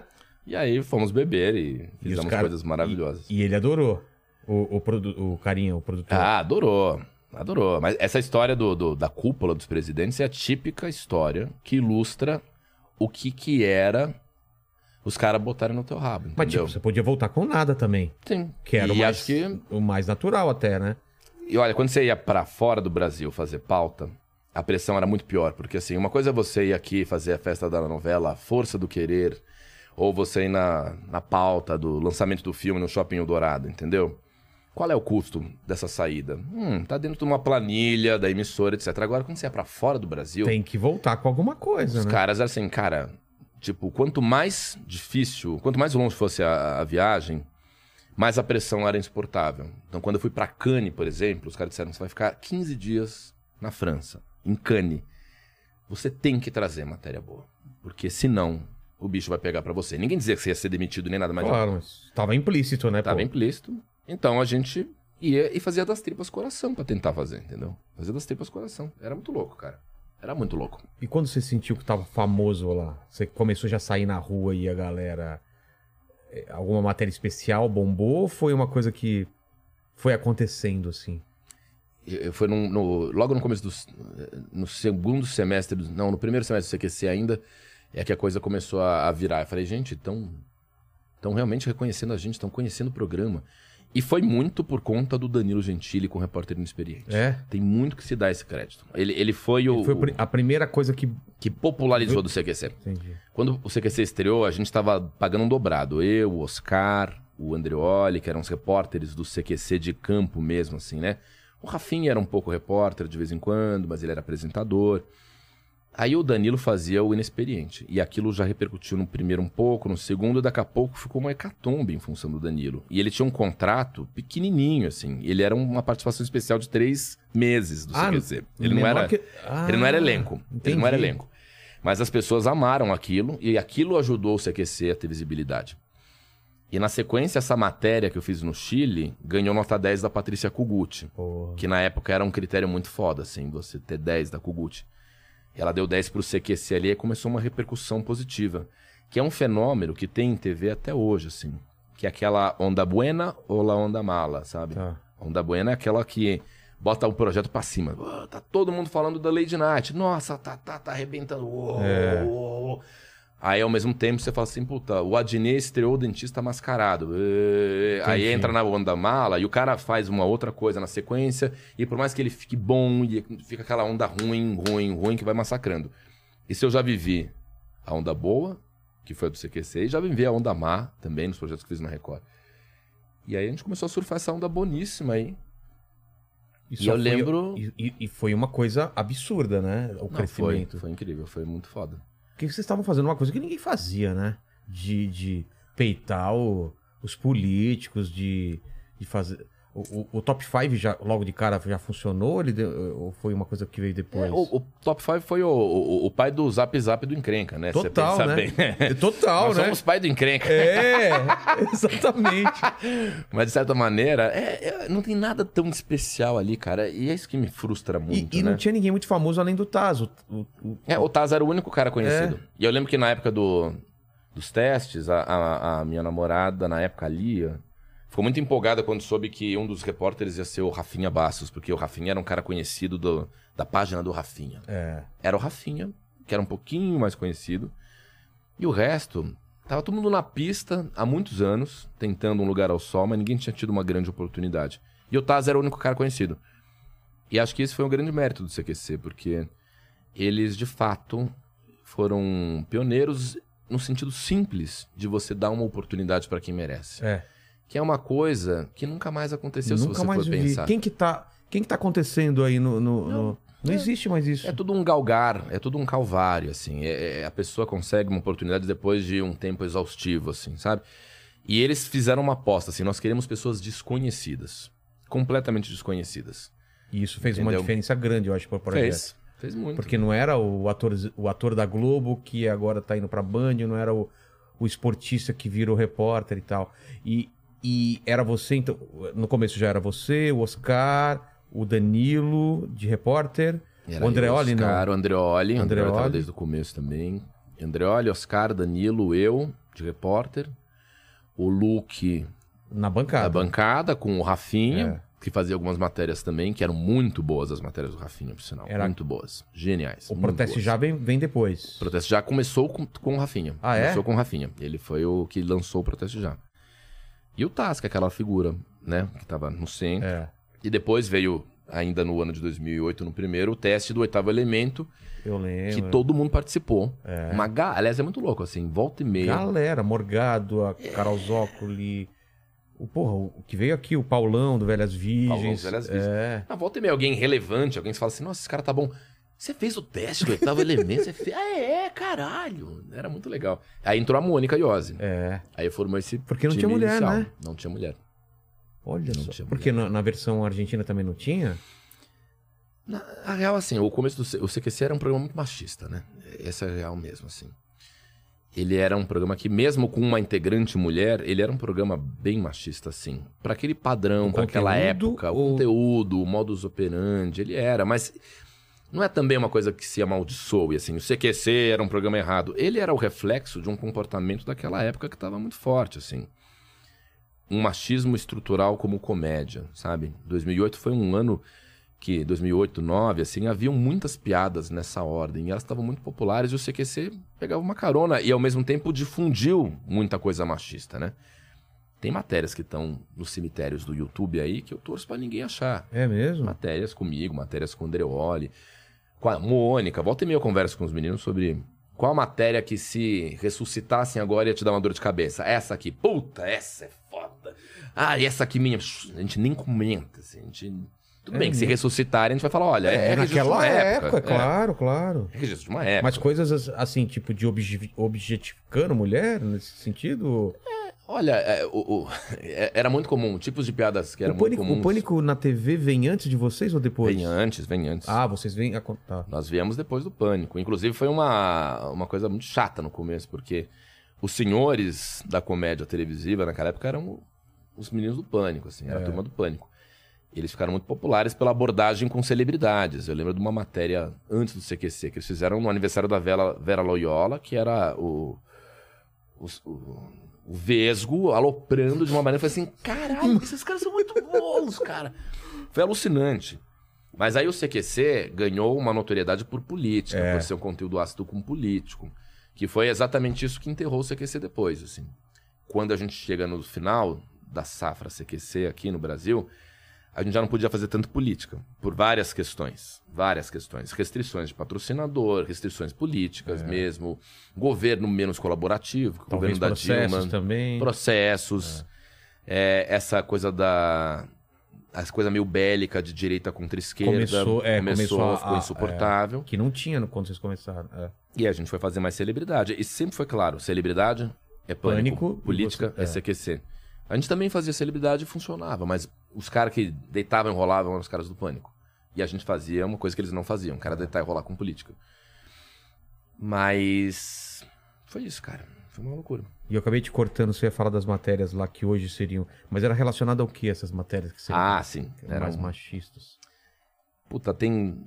Tinha muita piada, muita piada homofóbica. Não sei o que, você tinha muita homofobia, assim. Mas não era uma homofobia de. Ah, esses viados aí. É- é- Era, era sempre uma autoafirmação da nossa. Força masculina, ah, entendeu? Nesse sentido. Era sempre assim, tinha muito isso. Todas as mulheres eram paqueradas, né? Essa coisa da objetificação Ah, tá. tá. aí, assim. A gente você- tinha muito disso, assim. É, gatinha, festa, O que, que vai fazer depois daqui É. e tal? Tanto que foi um problema, assim. Se você perceber, o CQC começou e todos os casamentos acabaram, exceto do Rafinha e do Taz. O Taz é o Ah, único cara que passou por todo o CQC Casado. e que permanece até hoje com a mesma mulher, que é a Bel Kuvarik. Os demais todos se separaram, todos. O Rafinha foi o último a separar, mas ele já nem estava mais no CQC. Ele separou da Júnia ano É, retrasado, é. uma coisa assim. É, mas assim, quando a gente entrou no CQC, era muito difícil se manter namorando, porque era muito. Era muito do embrião do CQC, uma coisa meio. Estamos tendo gravata, e aí? Você, você. E aí, pô, chegava em casa, a namorada enchia a porra do saco, pô, puta matéria escrota que você fez. Essa, essa conversinha mole com a Fernanda Vasconcelos, com sei lá quem. Falou, "Ah, é o Meu piada, trabalho." É meu trabalho. bora." Aí ninguém conseguiu sustentar. Mas tinha muito isso, tinha muito. Era, era, era da época, cara. E, e, e falo disso consciente de que era um humor que se fazia naquele momento, assim. Né? Eu acho que não dá pra tem- separar. Não dá pra separar a época que foi feito do, do, que, do que era humor. Não dá pra você julgar. Poderia ter sido feito diferente? Poderia, mas. Cara, era o que. O que era, o que- é, é que nem você olhar pro Friends, pra qualquer coisa Sim, do passado. É, sim. é o reflexo daquela época, né? Não, e tem muita coisa que tem que ser vista junto, né? O, o que se. O que se estava falando em termos É. de consumo, de política, de entretenimento, qual que era o tipo de veículo, de rede social vigente. Tinha uma coisa que funcionava muito para que essas piadas existissem naquela época, que as redes sociais não eram imperativo absoluto de força como são hoje. Não, não. E a partir do momento que uma rede social é forte demais, todo mundo se leva mais a sério. Todo mundo passa a ter um. Não, veja, meu público, né? É. Você vê? Minha mãe Meu- pensa, meu público. Minha mãe. Minha mãe tem 200 seguidores. Mas ela já pensa na imagem Não, dela. Eu, eu não vou postar isso porque meus seguidores. Em relação a meu texto. Cara, eu vejo piadas que eu fazia há 10 anos que, cara, não só eu não vivo mais aquilo, Claro. como elas hoje seriam interpretadas de maneira errada, porque até a codificação da, da- da- do que é, os termos que você usa, né? Claro, é. Eu, por exemplo, eu tava solteiro no primeiro show solo. Depois o meu segundo solo é sobre é, meu, segundo solo é sobre casamento. É óbvio que minha visão de mundo era um e depois virou outro. E agora eu, tenho filho e tal. Então, eu acho muito injusto quando as pessoas catam coisas do, do passado pra tentar cancelar as pessoas. É, mas tem isso pra caralho, né? Isso tem. Tem esse papo também que o CQC elegeu o Bolsonaro. eu, não- eu não acho que, que alguma coisa pode ser. é- é- é- eu acho que é você tratar o público como idiota também. Não é uma coisa ou outra. É como se o público fosse um zumbi que, o que você consegue controlar ele com qualquer coisa, né? E vocês estavam. Eram meio zeitigados, vocês estavam refletindo o que estava acontecendo na época, né? É, é, é impossível fazer uma análise fria e calculista de qualquer pessoa é, que estava exercendo um trabalho público, seja na comédia, seja no entretenimento, mas que tinha opinião, sem você olhar todo o entorno, né, cara? O CQC tem muito disso, assim. Volta e meia, algumas pessoas que não gostam, que já não tinham boa vontade com o CQC e não tem por que gostar, vão botar na conta do CQC um monte de coisas erradas, entendeu? É, vocês deram voz pro Bolsonaro, é o que eu mais ouço. É. É o que eu mais ouço. Mas também, pô, cada piada bosta que vocês faziam, vocês fizeram um desserviço é, a, a mulher, um desserviço à comunidade gay. Tem muito disso, tem muito. Mas assim, é impossível falar sobre isso tão brevemente aqui no podcast sem entender tudo o que acontecia no entorno do qual todo mundo fazia parte, entendeu? O CQC era reflexo de uma sociedade. Porque dá a impressão que o CQC Ele tava ali, ele é. Ele... totalmente fora do- desse contexto e só ele era. Não, é, exatamente. Agora, tem uma coisa que é impressionante, né? A gente aprende aprende muito, né? Eu, eu, eu sempre penso no Felipe Neto, que foi o cara que eu mais vi se fuder em relação às coisas que fez, postou e falou, Total. Diante do cara que ele hoje é, né?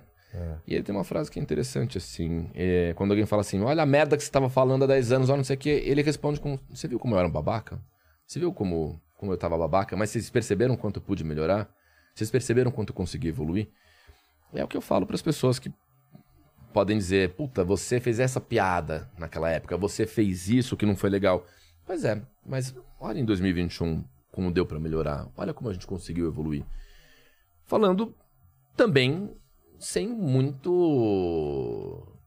Sem muita crítica também. Sem, me amaldiçoar tanto, sabe? Eu sou contra essa coisa de ficar se penitenciando. Ah, eu fiz mesmo. Eu não fico pedindo desculpa pelas coisas que foram feitas.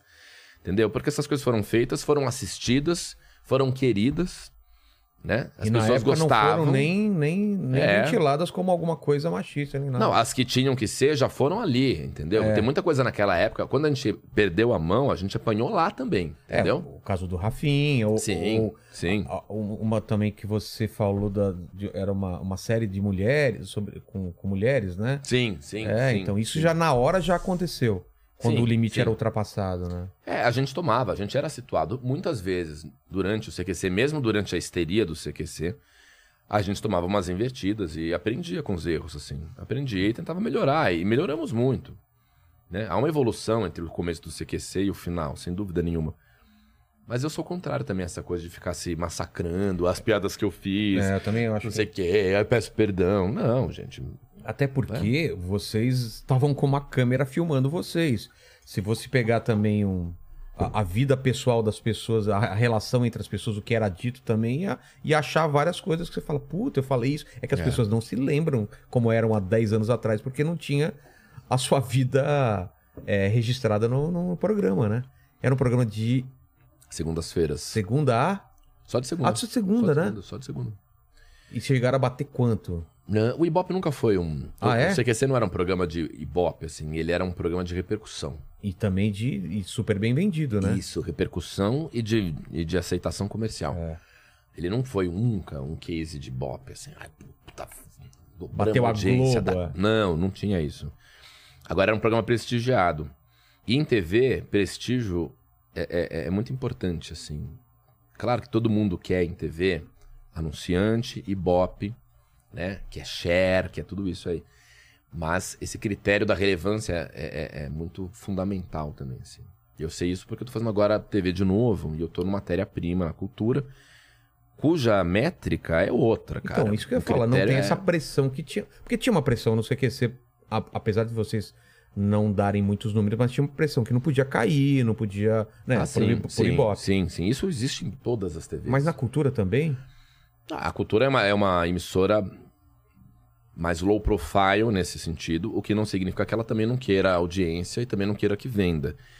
Só que o termômetro não é esse. Esse não é o- a arma que tá apontada pra tua cara, como era trabalhar na Record, por exemplo. É, lá é pior ainda na que a... Record, eu, eu fiz programas na Record de saber que não teria segunda temporada no terceiro episódio, assim. Ó, puta, três episódios seguidos batendo 16 pontos, a gente queria 25. 16 e não tava bom. E 16 pontos é ponto pra caralho.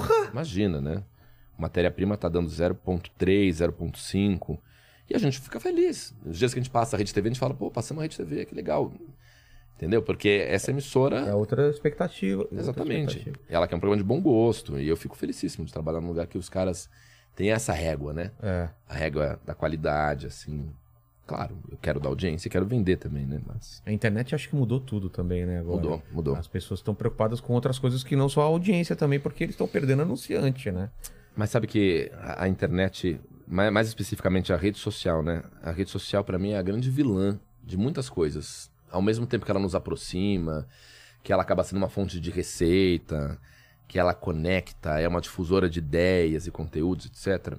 O tanto que a rede social faz com que a gente se leve a sério é o maior desserviço por entretenimento. Que a gente edite nossa vida de uma maneira Exatamente. agradável às outras pessoas. Exatamente. O quanto você pensa duas vezes antes de postar qualquer coisa.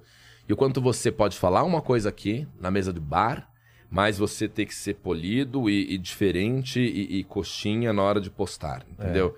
É, isso que f- não... possibilitaria o CQC voltar, por É exemplo. espontaneidade zero, É. cara. Quem acha É que rede social é espontaneidade tá totalmente enganado. Pode ter sido lá no passado, agora não é mais. né? Todo mundo se preocupa muito com o que vai disseminar na rede social. Mundo se preocupa muito com o que vai dizer. E isso mata o, o DNA fundamental do entretenimento, que é a espontaneidade, né? A espontaneidade, pra mim, tudo na minha vida gira em torno de ser espontâneo, né? Eu acho que é o maior elemento que um artista pode ter. Claro que tem que ter técnica, tem que ter repertório, tem que ter conteúdo, mas assim, ele tem que ser verdadeiro. E a gente tá todo engessado com rede social. Tudo É. pasteurizado, tá, tá, tá. E ela faz com que todo mundo se leve a sério e, e- e- e seja um sensor imediato, assim. A rede social é um lugar que, assim, a gente tem que dar nossa opinião. E a nossa opinião tem que ser agradável, né? Então, esse programa é ruim, esse cara... Eu muitas vezes quero digitar alguma coisa sobre algum colega que eu tô vendo no ar fazendo uma coisa que eu falo, ai, como isso tá ruim. Mas pra que, o que interessa que eu vou dizer? Pagando o mico, hein? Blá, blá, blá. Não, eu fico quieto. É. Mas as pessoas não ficam. E elas vão lá e falam porque todo mundo agora é formador de opinião. E isso vai matando sonhos, programas, colegas, shows. É uma merda. E no CQC, é, você falou que depois desse começo aí que você mostrava, ah, tem um roteiro e tal, foi sempre muito espontâneo. Você sabia mais ou menos o que tinha que fazer e se virava na hora. Não, o começo tinha muita, muita colaboração dos roteiristas, assim. Ah, é? A gente passou muito tempo fazendo muitas coisas muito boas que estavam escritas pra gente, com os roteiristas incríveis, que depois estão todos aí no mercado. Estão todos bem na fita, né? Foi só de um certo momento em diante que a gente começou a, a, a encarar mais, mais a nossa. O nosso repertório, assim, o que a gente acreditava que funcionava mais, né? Alguns eram autores de suas próprias piadas desde o começo, assim. O o Danilo era um cara que, acho que poucas vezes ele Escrevia. escreveu, é, alguém escreveu coisa pro Danilo. Ele sempre era um cara que escrevia o conteúdo dele ali no CQC. Mas eu passei muitas matérias fazendo muita coisa boa de roteirista. E tem outras coisas também que eu falei, puta, isso aqui fui eu que bolei. Isso aqui é legal. E é E você vai soma. colocando a sua embocadura também, mesmo que a piada venha, venha do roteirista. Tinha que Exatamente. adaptar pra sua para sua experiência lá com o cara, né, na hora e tal. E, e você sentiu uma, uma pressão de sair com show? Por exemplo, putz, tá todo mundo com show e eu venho... Você vê, agora eu entendo todo o seu caminho. É muito Uhum. mais fácil pra entender que você não era como os outros que estavam fazendo shows e por isso Não, foram lá. não. E aí, tinha essa pressão de quando é que você vai sair com show? Puta, não, não tinha uma pressão minha, né? Eu não me pressionava pra Não ter se um pressionava? show. Não, não. Eu, eu sentia que eu tinha que ter um produto, assim. Eu tinha que ter alguma coisa pra viajar, porque E pra fazer seu pé de meia, porque você não Claro, sabia quanto tempo ia lógico, durar e Lógico, tal. exatamente. Eu queria alguma coisa pra vender e pra viajar, acima de tudo. É, porque eu via os meninos fazendo isso e eles estavam se divertindo horrores. Aliás, o tanto que eles eram ocupados em relação ao stand-up foi muito bom pra mim, assim. Por quê? Porque eu não era, notoriamente, no começo do CQC, o melhor repórter. Eu era um cara muito aplicado e estava muito disponível. E como os meninos, o Oscar, o Rafinha e o Danilo tinham shows que estavam bombando e ganharam muita projeção com o CQC, como eles estavam sempre ocupados fazendo show, eu era muito o cara de backup, assim. Puta, o o Oscar não vai poder porque ele não voltou a tempo de Belém do Pará Vai você. vai. Quem tá aqui? O Cortez. Então eu ia. Chegou a ter CQC, que tinha oito matérias no ar e tinham cinco matérias minhas. Ah, Uma atrás da outra. tempo de tela pra caramba. Porque os caras estavam sempre ocupados. Isso- Isso foi bom pra mim, porque eu fui ganhando uma relevância, eu fui ganhando uma projeção. Mas eu não tava ganhando dinheiro. Né? Eu tinha o meu saláriozinho lá, É porque base. o salário, imagina que não. Até Não era um puta tinha, salário, Você não, não. veio de outro. Seria o que hoje em dia? Um 30 pau? Não, o primeiro salário do CQC, o primeiro foi 7 mil reais. O quê? Mas em 2008, 7 mil da- daria o quê hoje? Hoje em dia, uns 10 15. Deve ser uns 15 pau, 15 assim. pau. Mas pra você parar a tua vida, para não fazer É. mais nada. E nada, nada. E viver em função disso. Exatamente. Mas nunca variou muito, assim. O salário não era o, o, o negócio mais foda do CQC. Nem o que você ganhava de publicidade. Era a soma das coisas. Era você fazer giro. Era É, e- você. e, o- e a galera do stand-up enchendo duas, três sessões e aí enchendo. E stand-up dava dinheiro. Dava dinheiro Naquela época caramba. dava um dinheiro que, Nossa. que mesmo os bombadão agora do stand-up talvez não tenham ganho como a gente ganhava naquela época. Porque não tinha tiqueteria. Como né? assim? Hoje é assim, se você vai e faz um, um- um teatro positivo em Curitiba lotado, você tem uma bilheteria que passa por um in- Ticketmaster, Ah, um tá. ingresso rápido. Vai mordendo aqui, mordendo Vai mordendo aqui, a, a pessoa paga na bandeira do É. Mastercard, paga no cartão. O cartão tem uma comissão que deduz, aí você recebe dali a X dias, então sempre vem mordido. E era uma época, cara, que você fazia assim, era 60-40, 60% do artista, 40% do produtor. Então, assim, você pegava a tua parte em dinheiro. E de fato, os cara, meninos têm histórias de Então, voltar com sacolas é- de dinheiro. Isso que eu tava falando. O Rafinho e o Dani já falaram que voltavam com sacola de dinheiro. Sim, sim. Era maravilhoso. Tipo coisa de máfia, né, cara? Você saiu do Era, teatro com uma era. sacola de dinheiro. Mas foi tudo pro saco. Não tem É, já a gente, gastaram não tem tudo. nada, não, não Esqueçam, sequestra e é. acabou. Esse dinheiro já foi consumido. Eu- Eu ganhei um pouco desse dinheiro também, não foi, não foi um case como esses caras, assim, é que você demorou um pouco pra ganhava. entrar nessa, né? Os caras já estavam lá e tal. Já estavam, já estavam. E- Mas eu vi esse fenômeno acontecendo. E mais do que isso, eu vi os caras ganhando uma puta de uma grana, mas eu vi eles muito felizes. E eles iam mostrando umas fotos e, e postando na única rede social relevante da época, que era o Twitter, Exatamente. umas imagens de teatros cheios. E é claro que você vai ficando com vontade de fazer, né? E chegou uma hora também, eu falei, porra, peraí, tô aqui, tô com um puta de um nome. Aí eu tinha um empresário na época, e ele falou, pô, as pessoas estão perguntando se você não tem um show pra viajar. Aí eu não tinha. E eu Sondagem comecei sem você ter show. sondagem sem nada. E aí eu, o primeiro tipo de aventura que fui fazer pra viajar, eu virei DJ. Né? Olha o DJ puto aí, né? O que, que você acha disso? Sofreu muito, né? Cara, Sofreu muito. Eu vou te falar, você tem uma turma que sofre, que é injustamente copiada, é a turma dos DJs, né? Porque quando o cara tá em dúvida do que vai fazer na arte, possivelmente ele vai falar, eu vou ser DJ, achando que é só fazer um perere, perere, perere, pam, perere, perere, Só levar não. o laptopzinho lá. É. E não é, né? Não, bicho. E eu lembro que eu, eu, eu recebi um convite do Ítalo Gusso, que foi meu empresário por sete anos, pra discotecar em Curitiba. Aí eu fui na Vox, discotequei duas noites, virei o DJ Moisés, porque eu tocava pista bria, né? Eu tocava Nara Leão, nenhuma. Nara Leão. Tocava Maria Bethânia, Nara Leão. Só a chuva que lança areia do Saara. Eu achava que as, as curitibanas iam dançar É. gostoso. eles ficavam- assim. era a época da Britney, e eu botava só a chuva que voz da na Roma Negra, e eu botava até o final, e ninguém dançava, eu abri o microfone e assim, dança aí, caralho! Show é mel, dança! E o povo, ah, as pessoas odiavam. Eu fiz duas sessões em Curitiba e duas em, em Salvador, mesmo esquema. Começava com essas coisas, cara, eu tocava Caetano, tocava, e no meio tocava um Aces High Sim. do Iron Maiden. Aí o povo batia a cabeça e dançava. Era assim, eu eu achava que ser DJ é isso. Eu quero tocar o que eu tô afim, então toca aí.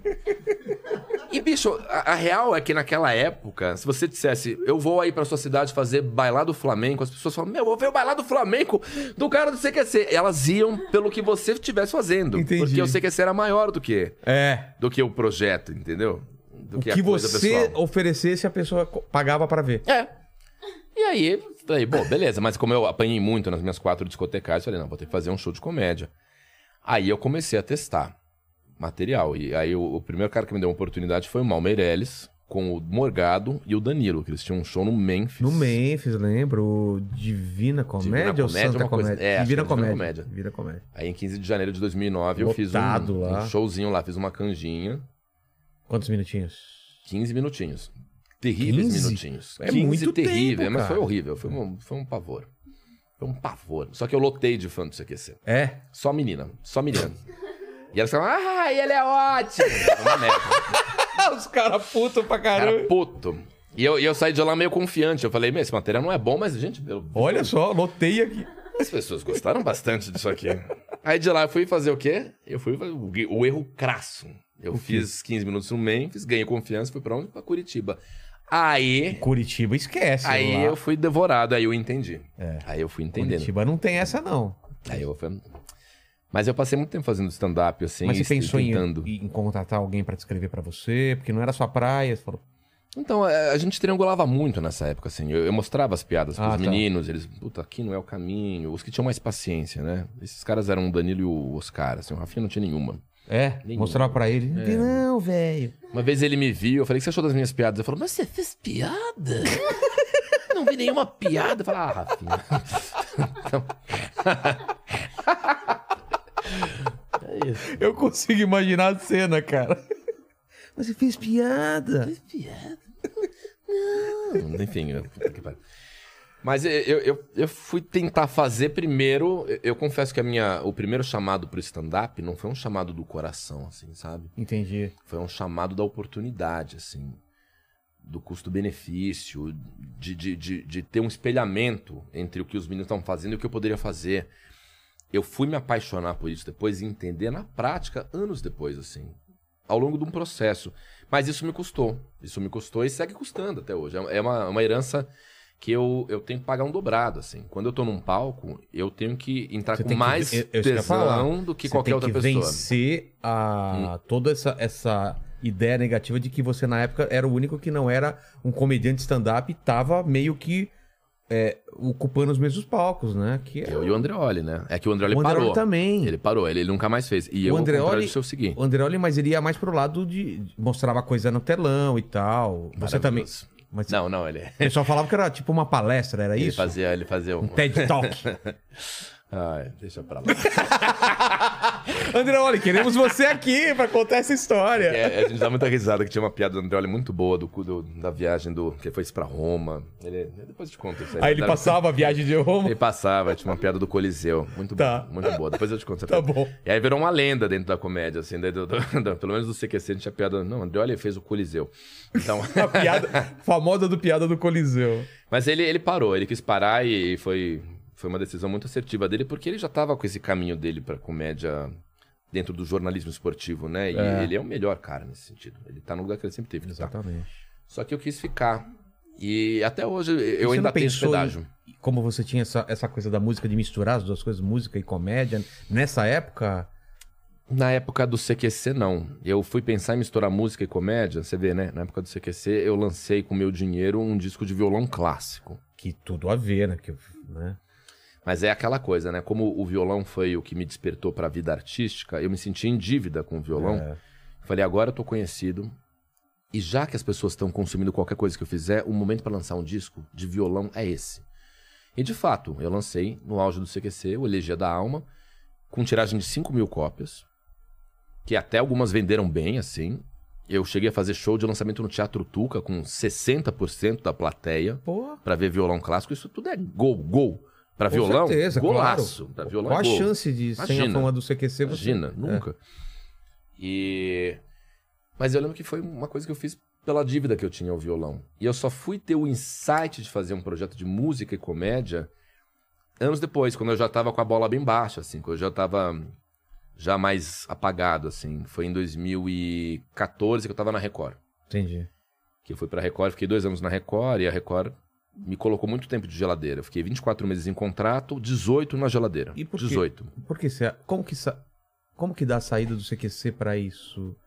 Pra essa proposta? Como que foi isso? Foi final de 2012, assim. Aconteceu uma coisa muito louca, porque foi o, o Danilo conseguiu uma coisa ali dentro que a gente nu- nunca tinha visto igual, assim. Ele conseguiu migrar de um cara do CQC para ser um apresentador sozinho de um projeto autoral dele. Ele fez o Agora é Tarde na Band. E aquilo deixou todo mundo louco, assim. Falou, caralho, o Mas já tinha conseguiu." tentativas, né? O, o, o Marco Luque ti- tinha, Tinha feito o Formigueiro. O Rafinha, o. Que não era só ele, mas era Formigueiro. Formigueiro. Famoso Formigueiro. Oh, Cara, Formigueiro foi uma coisa que eu não entendi. O Arlen tava lá de formiga, né? E tal. maravilhoso. Eu fui. É, Você foi lá? eu fui no Formigueiro. Fui lá. Mas Eu- durou muito pouco também, né? Acho que tem muito a ver com o fato de eu ter ido. Tá O Mal Meirelles e eu, a gente tem esse problema, assim. Você fica esperto com a gente. A gente passa pelos lugares... Pelo, né, como a gente é convidado, quando a gente tá convidado. Ah, então tá bom. Mas, é, é, eu, mas o que chamou a nossa atenção na época foi o Danilo, O Danilo com o Agora fez é essa Tarde. transição, né? E aí todo mundo começou a tentar fazer um projetinho ali. Eu falei, caralho, não sei o quê. E eu tentei também o meu. Escrevi um talk show que se passava dentro de faculdade. Dentro da Band. A ideia era na Pra própria vender na Band. E a Band não deu nenhuma bola. E eu fiquei muito ofendido com aquilo, assim. Me lembro que eu também tava muito sacudo. Já tinha trabalhado cinco anos no CQC, eu tava exausto. Porque, por mais incrível que fosse, o CQC custava a nossa vida, assim, sabe? A gente tinha quatro datas livres no mês. Cada um de nós tinha direito a pedir quatro datas livres. Isso você está falando datas livres, é tipo. Datas descanso? você. É, datas pra você ou fazer um seu show, ou pra você ser padrinho de casamento de alguém, ou pra você fazer uma viagem.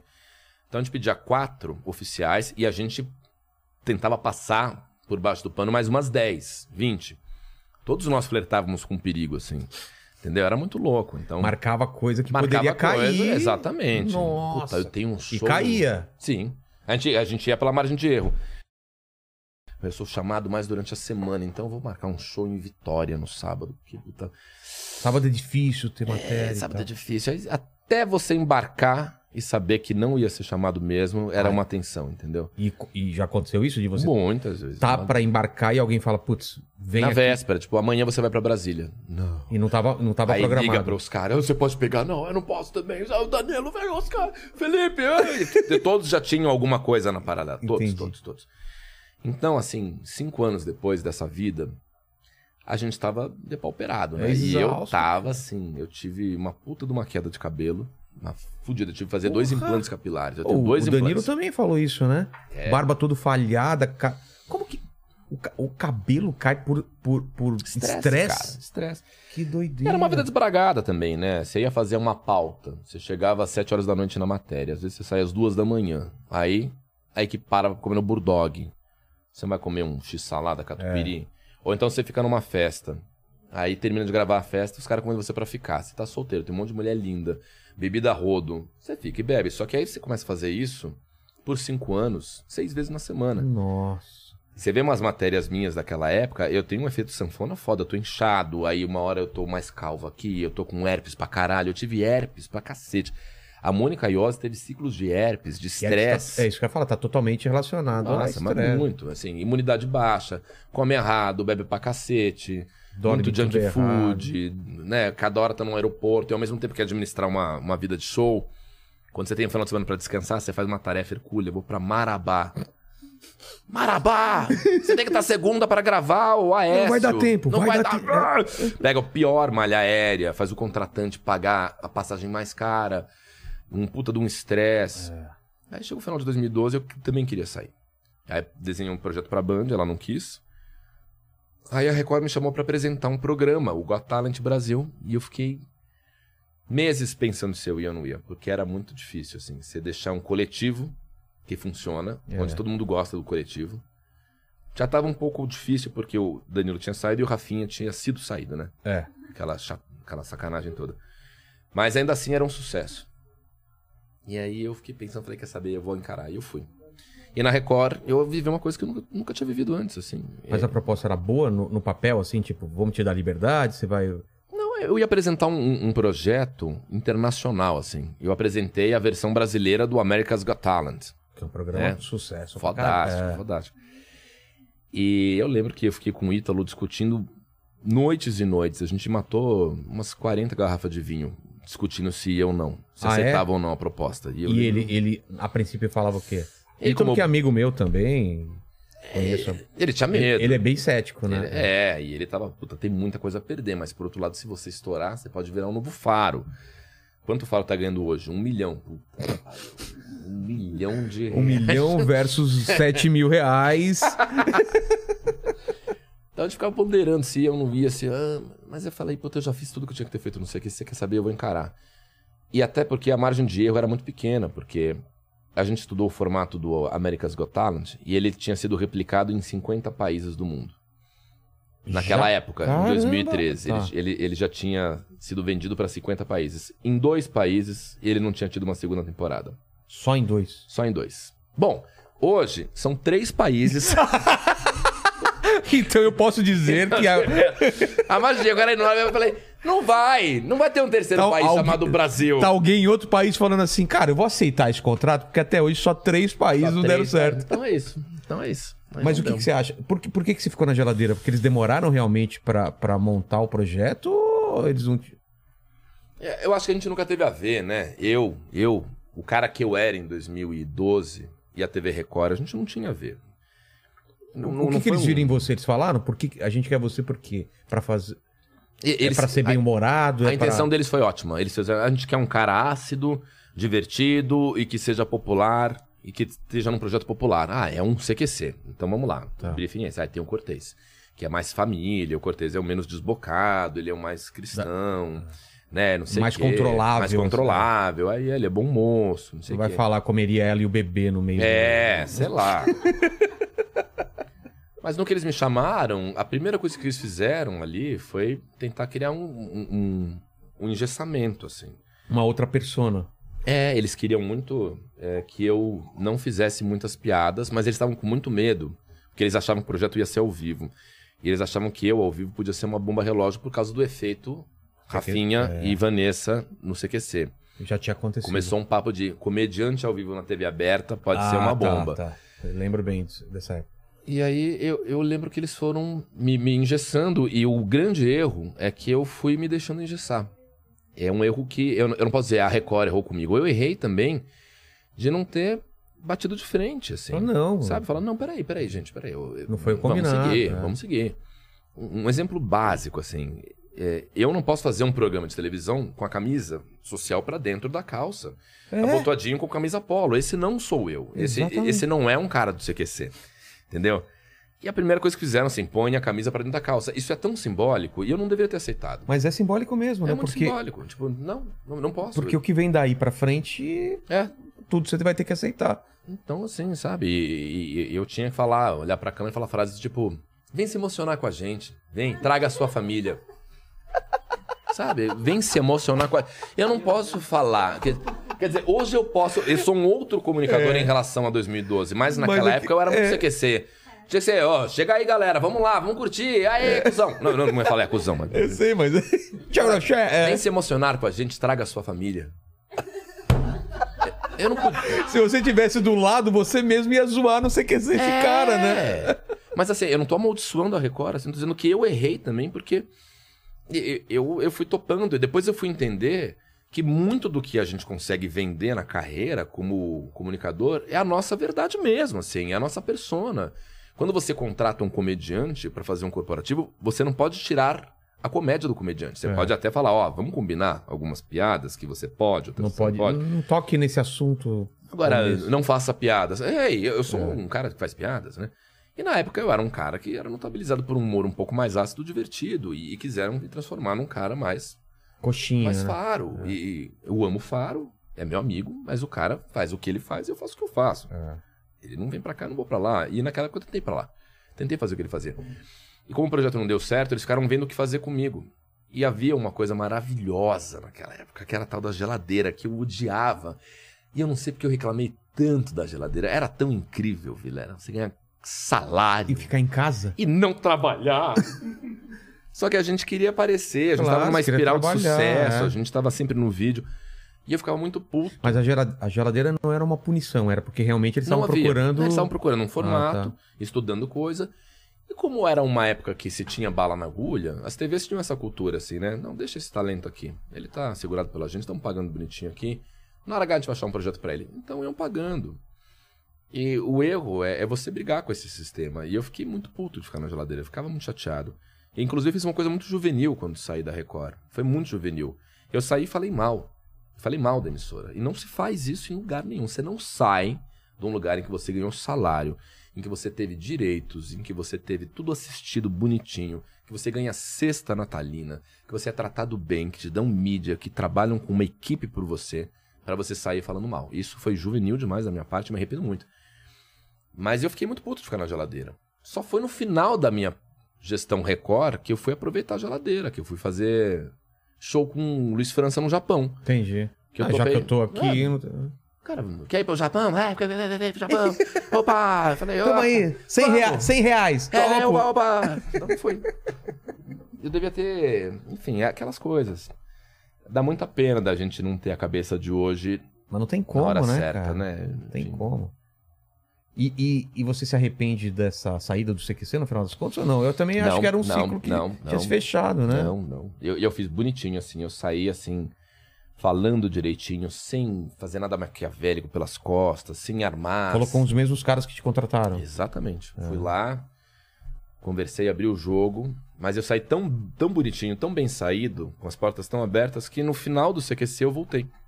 É verdade. No sexto e último, no oitavo e último ano do CQC, eu voltei, e aí eu fui pra bancada. Tava eu no lugar do, do que tinha sido o lugar da Calabresa e do Oscar Filho, depois que saiu o Rafinha. E aí eu apresentei o último ano do CQC, mas aí já foi uma tarefa muito, muito difícil, assim. Era o mesmo programa que tava sendo apaixonante, que as pessoas amavam em 2008, era um programa que as pessoas em 2015 falaram, meu, ainda tá essa merda? É, cara, como vira de um tempo para outro, né? Uma... É muito revoltante, assim. Volta e meia alguém me fala, por que acabou? Eu queria tanto que continuasse. Eu falei, é, onde é que você tava não- em 2015? É, exatamente. Em 2015 a gente pedia pra você te explicar. A gente fazia umas matérias em 2015 tão legais. Eu lembro, cara. Uns meninos tão talentosos que não, não são lembrados como CQC. Eric Kruminski, Juliano Dipp, Lucas Hum. Salles. As pessoas não falam ele- deles como ex-CQCs. E eles fizeram matérias incríveis, cara. Até o Ronald Rios fez a faixa de gás, uma puta de uma matéria. E passou batido isso, Passa, né? É. passa, cara. Porque as pessoas já não tinham saco, entendeu? Que isso acontece muito no entretenimento. Você tem um prazo de validade. Tem. entendeu? Mas, ah, a pessoa tá velha. E a mesma coisa, conheço. Não quero novidade. É, é muito difícil. Isso É muito difícil. É mais pra apresentador, né? Tipo. E também ta- talvez isso mude também, mas o Falso Silva ficou bastante tempo, o Gugu, esses caras. O formato de televisão. Eu até, até acho estranho o BBB, que a gente achava que não ia durar nada, tá aí É. 23 anos, né? Mas normalmente não dura tanto, não, as coisas. Não, mas é que o BBB é um caso à parte, né? É.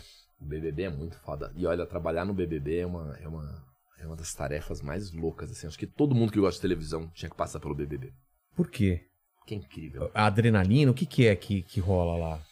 Você sabe que esse, esse quadro que o Rafael Portugal tem, Sei. Em 2017 foi meu, né? eu fui um dos azarados que não deu certo no BBB.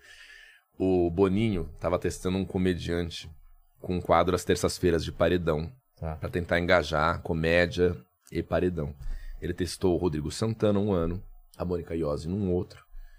E aí ele me testou também. Por um ano fui eu que fiz. A temporada 2017.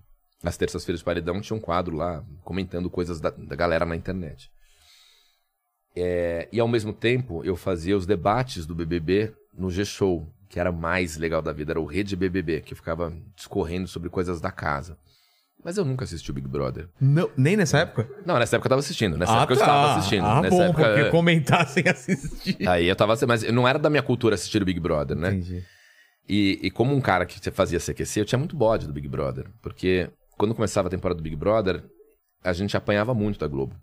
As pessoas deixavam de ver o CQC Ah, pra ver tá. o, o Big Brother. Então tem muitos tweets nossos na época do BBB falando essa merda desse Big Brother. e a primeira coisa que a internet fez quando eu estrei o meu quadro no BBB, eu tava lá tudo Resgatar. bonitinho. Obrigado, BBB, que honra a mim. Obrigado, Dourado, o diretor. Obrigado, Boninho, grande chefe. Somos todos Big Brother. Aí ressuscitaram tweets de 2011. Meus, horrível. Essa merda de Big Brother, bosta de programa. Horrível. Morte fiquei- ao Boninho! E eu fiquei desesperado e eu fui excluindo tudo. Aí cheguei no dia seguinte no Projac e o Bruno falou assim: por que, que apagou? Se falou, falou. Eu entendo o contexto. Apagar é pior. Ah, agora? Mas nessa época eu trabalhei de fato lá e ver o BBB sendo operado é, é uma aula de TV assim incrível, cara. É, é coisa excitante. absurda, né? De, de, de gente Não, trabalhando. não. de- Pô, Você é um cara de audiovisual, você tem essas câmeras. Imagina o, o, o, o Boninho com o diretor dele, o Dourado, num switcher que tem 60 monitores. Ele tá operando 60 cinegrafistas. Ele tem duas casas acontecendo ao mesmo tempo. A casa real do Big Brother, onde tem câmeras em todos os cantos, e a casa que ninguém vê, que é a casa por onde passam os cinegrafistas, a casa trilho. O Nossa. Big Brother é um quadrado aqui Tá. e por trás. Aqui. Tem um, tem um quadrado aqui. É, essa é a casa do Big Brother, Tá. esse quadrado aqui. E aqui tem trilhos, tá? Por esses trilhos aqui percorrem Mas- cinegrafistas de corredores preto. Sim, com trilhos. sim. Vão passando aqui na trilha. Tem o cinegrafista, tem um cara que puxa ele aqui, tá todo mundo de preto, não se entra com o celular. É, e aqui tem milhares de câmeras que capturam tudo pra ver se não tem um cinegrafista pegando a mina que tá tomando banho pelada aqui. Entendi. Porque ela toma banho de frente a um espelho, que pra ela é um espelho, e a face Atrás atrás cara. é um vidro. Então tem um Cara, cara que tem tá um vendo. cara. Nossa. Você anda nos trilhos ali da casa do Big Brother e você para diante da Emily, que na época era a campeã do BB 2017, e ela tá aqui espremendo um cravo aqui pra você. Se você tossir, ela fala saúde. Você fala... Mas- Nossa. Então são duas casas que eles administram, a da técnica e a real. Então, assim, E é coisa re- de 100 e nessa câmeras. técnica, quantos profissionais, mais ou menos? Porra, Mais de 100. mais de 100, mais de 100. É uma coisa muito louca. É uma aula de televisão. É uma das coisas que mais me orgulho foi ter feito esse projeto, assim. Pena que não, não funcionou, assim. Pena que eu não fiquei. Mas também o, o Portugal faz melhor. Ele faz Rafael bem Portugal demais, faz muito bem. E o formato que encontraram pra ele não só é melhor, como ele é melhor fazendo também. Entendi. Então, desse tipo de coisa a gente não tem inveja, sabe? Quando um colega se notabiliza por um mérito dele e você fala, puta, ele ainda é um cara afável, legal. Não, fala, ele é do bem. Do caralho, Demais, do cara, caralho. Demais. é muito foda. E aí de lá. Aí na Globo, você. Como que você chega na Globo? Porque você tá na Record, pega Sim. essa geladeira e depois da geladeira. Vou pro CQC, fico mais Volta um no ano no CQC. CQC, apaga-se a luz. Aí em dezembro de 2015, a Band nos chama, eu, Mal Meirelles e Luke, nós três. Por que nós três? Porque o Luke era o integrante que tinha ficado os oito anos inteiros do CQC. Ah, eles tinham consideração a mim porque eu tinha voltado por um contrato de dois anos pra Band, né? Eu poderia ter ficado na Record, mas eu abri mão pra voltar pra Band. Entendi. E chamaram o Mal Meirelles porque o Mal Meirelles, em 2015, era o cara que estava performando melhor no CQC. Ele carregou aquela temporada nas costas. O Maurício Total. foi o cara. Que ele tava Falem o que novo, quiser do Maurício. O. Maurício, ele segurou o último ano do CQC nas costas. Ele fazia os bastidores do CQC, um esquenta de CQC com influencers, umas coisas já de Facebook. Ele era muito foda. E aí nos chamaram lá e disseram que o programa ia acabar. E aí de lá foi um velório, cara. A gente encontrou todo mundo no CQC, demos a notícia, saiu na mídia. E no dia seguinte, a Globo me ligou pra saber se eu queria fazer um teste pro video show. E aí o programa de fato acabou e no começo de 2016 eu fiz o teste do video show e passei. E aí fiquei a princípio como um repórter e co-apresentador do video show. Tem alguns dias que o Otaviano não podia, eu ficava na bancada ali ao vivo, era maravilhoso. Puta negócio legal. Que foi um projeto, assim, também, assim, sempre quis trabalhar no video show. Sempre soube que ia trabalhar no video show e não Ah, é? acreditei quando tava lá. Falei, mano, tô no video show Você e mais via? louco. eu- Quando era criança eu assistia video show. Eu também, quando era criança, eu assistia. E eu sempre achava que ia trabalhar no video show de alguma maneira. E sabia que o meu passaporte pra Globo ia ser o video show. E aí fiquei dois anos fazendo o video show e na paralela pegando umas coisinhas que o Boninho dava, assim. Fiz o Big Brother, daí ele fez o Popstar. Eu fiz o primeiro Popstar lá. E chegou um momento que eu queria muito trabalhar no núcleo de comédia da Globo. Achava um absurdo eu não estar no núcleo de comédia da Globo. Porque é- é- era muito legal. Era eu estar no ar, era o Adnet, ele tava fazendo um negócio muito foda. E o, o video show tava meio coxinha, assim, não podia muito ter piada, não sei o quê. Aí eu resolvi blefar. Aí, aí é o grande momento que as coisas viram negativamente pra mim, assim. Qual porque- foi o seu blefe? não, eu fiquei pensando muito no que fazer. Eu realmente estava muito infeliz fazendo video show, não estava gostando. E na época eu tava apaixonado pra caralho pela minha namorada da época. E, e- e eu, toda vez que tinha que ir pro Rio, eu me privava de poder viajar com ela. E tinha aquele cansaço estrutural que só um ex-CQC pode te dizer o que, que é, entendeu? Que nunca vai sair de Você você. não sai, a gente tá cansado até agora. eu tô exausto. Eu tô muito cansado, cara. Todos nós estamos exaustos. Ah. Mas foda-se, vai aqui, boludo, Vai, vai vai, boludo, vai, vai, vai. vai, vai trabalhar, vai. E, e aí o video show também era repórter de pauta, assim. Então as pautas surgiam e aquilo me incomodava muito, assim, sabe? E eu negava muitas pautas. Já era muito diferente do, do que acontecia no CQC. Eles, eles me deram uma liberdade para negar as pautas que eu não queria. Mas eu tava negando muita pauta. Porque antes de pensar se era legal ou não, eu já tava cansado. E já não tava afim de ir pro Rio, ou de ir pra Brasília, fazer alguma coisa, né, numa novela, uma externa em Goiânia, sei lá o quê. E aquilo tava ficando chato, tava ficando antipático, assim. Um cara que sempre negava, não tava muito disposto. E ao mesmo tempo eu via o núcleo do Adnet tão, tão bem, tava indo tão legal. E eu queria entrar, não conseguia entrar, não tinha contato com ninguém. Era o Márcio Smelling, que não você não tinha era amigo de- nenhum, mas nada. E aquela coisa, assim, eu não conseguia chegar. Aí um dia eu- falei, puta, quer saber? Eu vou pedir uma reunião com o Boninho, eu vou conversar e vou abrir o jogo com ele. Mas eu tenho que estar disposto a, a, a perder tudo. Porque eu cheguei pro Boninho e falei assim, Boninho, é o seguinte, você pensa em ficar comigo? Falou, penso, no video show. Big Brother, você quer fazer de novo comigo? Falou, não, Big Brother não. Você não queria mais fazer? Ele queria. Eu queria, ele não queria. Eu queria Ah, muito você que ele queria. renovasse o quadro. Falou, você pensa em fazer comigo? Ele falou, não, Big Brother não, não mais. Eu vou chamar outra pessoa. Ah. É, Mas o, o video show não tem perspectiva de, de ficar muito da comédia, né? Não tem. Já falou com a sua diretora lá, né? Ela falou que não tem. Falou, é, não tem. Eu sentei com ela antes assim, há chance de eu ter um quadro de comédia? Falou, não. A questão aqui é a gente vai buscar um caminho cada vez mais agradável pra dona de casa, a gente tá perdendo da Record, então não é muito a comédia que a gente quer fazer ano que vem. Eu falei, porque eu tava afim de ir pro núcleo de comédia. Falou, eu não tenho nenhuma ingerência sobre isso. Se você quiser, você tem que falar com esses caras aqui. Ah lá, funciona assim. Funciona não- assim. não- Se você quiser ficar aqui comigo na Globo, eu te asseguro isso. Eu falei, então eu acho que eu vou tentar. Ok, então não se tem contrato.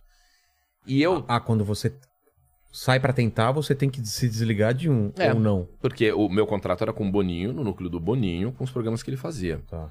E ele foi muito honesto comigo. Falou: Eu não consigo te ajudar a migrar pra comédia aqui. Não tem nenhuma ingerência sobre isso.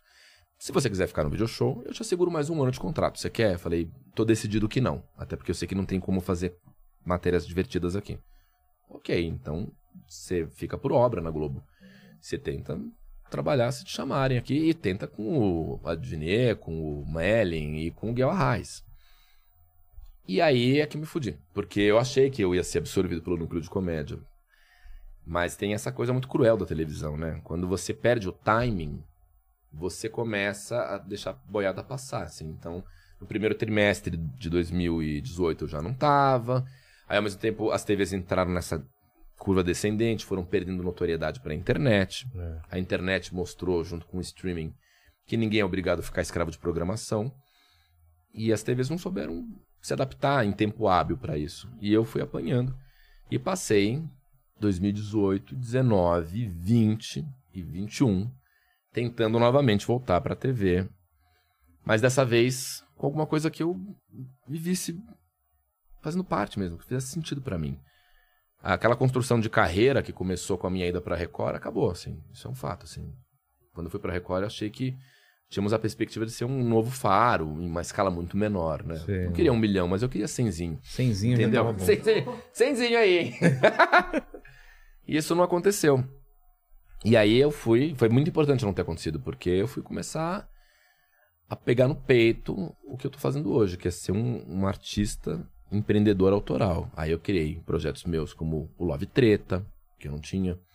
O Love Treta pra fazer internet. Pra internet. Fui fazer projeto de música divertida brasileira. Mas eu te falando, você nunca pensou que, que a sua vida poderia ter um pé na internet, ou que isso era muito importante? Seu lance era televisão mesmo? Cara, o meu lance ainda é televisão. É? na vida, assim, é, é onde eu quero estar, assim. Eu sou apaixonado por TV e acho que eu sou uma figura que se vê em TV e, e que talvez é, eu seja uma associação de TV para as pessoas que me conhecem, sabe? A pergunta que eu mais tenho ouvido nesses anos que eu tava fora de TV era: você volta pra TV? Que TV você tá? Você não vai voltar pra TV, não? Você não volta de ver na TV. As pessoas não, não cobram isso em relação ao Love Treta Podcast, que é o podcast que eu tentei fazer. Ninguém fala, e o podcast não volta? Não, ninguém. Você tá associado. Eu totalmente associado a- à TV. E, e- é muito por minha causa isso, assim, porque é o lugar que eu gosto de fazer conteúdo, entendeu? Você vê, eu lutei que nem um cavalo pra voltar pra TV com um programa que agora a cultura exibe sob o nome de matéria-prima, porque é o meu lugar de fala, assim, é onde eu realmente quero me viver, entendeu? É, é onde tá toda a minha energia, assim, eu gosto disso. Mas como surge o convite para esse programa? Ou você que.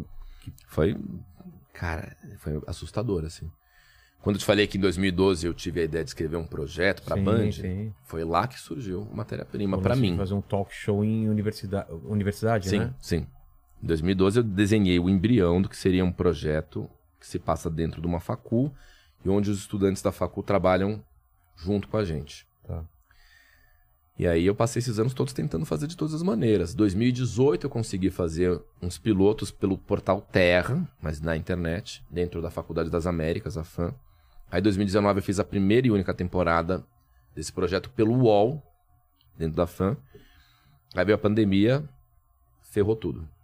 Aí eu ia para uma outra emissora com esse projeto. Na hora H, com a pandemia, não rolou. E acabei só em 2021 conseguindo conversar com a cultura e fazer seis pilotos, que foram pilotos válidos, assim, com um orçamento enxutíssimo, na base da, da, da loucura mesmo, assim. Eu voltei pra TV com um projeto que é gerenciado pela minha empresa, Rafael Cortez Comunicações. Agora em 2022 não, é um projeto que vai ser realmente da cultura. Mas eu só voltei pra TV porque eu falei, tudo bem, faz pela minha empresa, a gente emite as notas, é, não tem roteirista, não tem verba, eu, eu vou escrever. Então, então eu pego esse papel aqui, o que, que tem de dinheiro? É isso? Ok, vamos Vamos fazer, fazer virar. Foi hercúleo, foi hercúleo. A minha volta pra TV tá ligada com uma história de superação pessoal muito grande, assim, cara. Não teve zona de E conforto de mesmo. humildade também, né? De você falar, não, eu vou fazer e vou fazer isso dar certo, né? Mas foi, foi a vida, cara. E, e foi muito importante, assim. Eu vivi o, o que há de mais incrível do sucesso e depois eu confirmei o que o Abu Janra me falou quando eu fui naquele programa dele, o Provocações. O que, que ele Quando falou? eu fui, ele falou... Eu fazia muito sucesso na época com o CQC. Ele falou... Não acredita nesse negócio de sucesso e nem no fracasso. Os dois são impostores. E é verdade, cara. É, cara. Eu não acreditei nem quando eu tava muito lá em cima, que era do caralho que isso ia ser a minha vida. Você não pra acredita. sempre. Você não, você não. Não porque eu tinha 31 anos de idade. É, você não era um, um garoto. Eu que- já não era um garoto. Mas aquilo nunca te, te, te- As ideias ficaram um pouco. Peraí, eu sou foda. Claro, não, não, não. Tem momentos de você Tem momento, né? De confundir. você confundir. Tem, tem momentos de pitizar. Eu, eu lembro de piti, eu lembro de... É. Eu lembro, lembro de, le- lembro de um piti. Lembro de um piti. Tive um piti que eu fui uma vez fazer show em Natal, cara. No Teatro Alberto Maranhão, nunca esqueci. Foi a única vez que fui pra Natal fazer show. E eu fiz dois dias seguidos no Teatro Alberto Maranhão, que é o teatro mais incrível que tem lá, lotado de. Tradicional e tal. tradicionalzão, não sei o quê. E aí eu Lotado? chamei, lotado, lotado, os dois dias, um, um sábado e um domingo. E aí chamei meu irmão pra abrir o show pra mim, o Léo. Que não tinha nada a ver com stand-up, mas ele queria testar um personagem. E aí tava eu, o Léo, aquele teatro lotado. Ah, Cara do CQC tá aí para a cidade. E aí eu tinha aquela coisa assim, né? Eu topei pegar um voo na madrugada de domingo pra segunda, porque segunda-feira eu tinha que estar em São Paulo. Pra fazer uma matéria bem chata, assim, mas eu tinha que estar. E eu fui profissional, tive que fazer, não sei o quê. Só que, puta, acabou o show do domingo e uma menina muito linda veio conversar comigo, com um papinho, tipo, ai, seria muito legal se a gente pudesse dar uma esticada. eu era solteiro, eu fiz... Seria. E, era, e era um nível Era um nível. muito acima da minha média. É, é, é, é. Mas aí eu tinha o voo. Aí falo, ai, você não sabe que você vai perder. Que pena. Aí ainda foi jantar com a gente, né? A gente tinha tempo pra jantar, mas não pra esticar mesmo, assim, pra passar mais uma noite. E aí eu fui tentando ganhar tempo, não sei o que, e o Ítalo tava comigo. Ele falou, vamos lá, termina de jantar. Ele fala assim. Um cavalo. E ele profissional, assim. Aí uma hora ele encerrou o papinho, assim, tava numa conversinha, já colocando o cabelinho pra trás da orelha, aquele papo de pré-seduction. Você tem certeza que você vai embora? Eu falei, é. E o Ítalo, o Ítalo no meio. Temos o voo? Ele falou, temos o voo. Aí uma hora ele falou, chega de papinho, vamos, o motorista vai te levar. Aí eu tive que despedir da moça, não aconteceu nada, entrei no carro, aí eu falei, aí eu dei um pedido, falei, é o seguinte, eu vou dizer aqui, pra todo mundo ouvir. Tava o Ítalo, meu irmão, o motorista. Ai, cara, e o produtor do show que foi jantar com a gente. Acabou essa história! Acabou esse papinho de determinar minhas regras. Não faço mais esse tipo de coisa. Eu agora, quando quiser ir embora, eu vou embora. Se eu quiser ir, eu vou embora. Mesmo que eu perca a matéria. Que eu não aceito, não aceito mais esse tipo de coisa. Vocês estão me privando de me divertir. Eu trabalho muito, eu loto no teatro da cidade. Eu sou rica! me divertir. Hum. Mas foi tão patético que assim que eu fiz um hum, eu já fiz. Que babaca. e o Ítalo fez um como o senhor quiser. Ok, e o Léo, meu irmão, que é meu melhor amigo, um ano e meio mais velho que eu, meu ídolo, assim, sempre foi o grande artista da minha carreira. Ele fez aquela cara que disse, nossa, que babaca. E aí eu desembarquei, eu realmente fui, fiz meu check-in sozinho, né? e ninguém viajou comigo, ele se- só ia embora no dia seguinte. Meu irmão deve ter comido essa mulher, inclusive. Mas... Seu Não, nome. Não, não, não imagina. Ele sempre foi casado, enfim. Ah, tá. É, e aí eu, no que eu tô dentro do avião, já, aí já mandei um SMS assim, fui muito babaca. Fui muito. E é a única vez que eu lembro que eu realmente estrelei em função do sucesso, assim, que, pelo menos consciente, assim, que eu falei, aqui eu fui muito cuzão. Eu dei um piti, tipo, eu não admito! Se eu tivesse um leque da Nani B, eu... Não tinha uma porta pra bater, né? Porque você precisa de uma porta pra bater numa hora dessa, sair correndo. Mas é, é aquilo que eu te falei, cara. Quando você administra uma experiência como essa, depois de mais de 10 anos de tentativa, né? Lembrando que eu tinha 17 quando eu tentei ser artista e fui fazer o teste do CQC com 31. Eram mais de 10 anos. Eu já tinha passado por todas as etapas. Eu, eu fui o cara de backstage primeiro. Eu trabalhei como produtor, eu trabalhei no staff. Eu sei o que é o trabalho de um produtor, o que é o trabalho de um técnico, entendeu? Eu fui esse cara. Então eu, eu já tinha muita a visão do todo e eu já tinha uma idade que não justificava tanto também ficar deslumbrado. Mas é, é inevitável, você hipocrisia falar que você. Que, que não, ah, eu sempre tive a cabeça num lugar. Não. Em muitos momentos, eu tive momentos de olhar pro Ítalo e falar assim, Ítalo, nós estamos vivendo uma coisa que. A gente não sai mais daqui, cara. Olha o sucesso que nós somos, caralho. Pá, pá, pá. Pá, ê, eu. E o Thiago, ah, é, é. Eu falei, isso não vai. E, acabou, cara. E eu volto pra algumas dessas cidades pra fazer o comedy. É. Pra fazer o comedy assim que. O comedy que acabou de abrir, o comedy que a gente ralou um Mas dobrado é isso, pra não só vender contigo, é ingresso. com todo mundo. É uma roda gigante, É cara. muito louco. É. E não, e eu passo em frente ao Teatro Municipal e falo assim, puta, eu fiz três sessões aqui. Bom, vamos lá. Puta, qual foi o prejuízo do produtor aqui? Nossa, que foda, não sei o que é. Vamos ver. Não, eu topo voltar por Guarulhos. Vamos ajudar o cara. Não, eu vou É. pagar meu jantar. Sabe? Acabou. Essas Claro. coisas passam. Como vão passar um dia pros nossos colegas que estão agora... "Ah, Exatamente. é um bastão, o sucesso é um, é um bastão que passa de mão em mão. O meu desejo é que todo mundo tenha direito a esse bastão, entendeu? Ou o maior, ou o maior número de pessoas possível. né? É, é o maior. Porque é muito legal, né, essa sensação. É, não, é De legal. você ter um teatro lotado, de ter uma fila de gente na, na bilheteria, É. você ficar atrás da cortina escutando aquele burburinho, ou no seu caso de, de você terminar, de ver um programa e falar, cara, que matéria legal, o pessoal tá Não, reconhecendo o trabalho. É do tem, caralho. é- É, muito foda. É muito foda. E, e é uma pena, porque à medida que os streamings pipocam pra cá e pra lá, e tem muito mais rede social, e tem muito mais coisa, assim, a gente tem muita gente é, talentosa, mas assim, não tem, parece, como dar um holofote específico pro talento de cada uma, assim, sabe?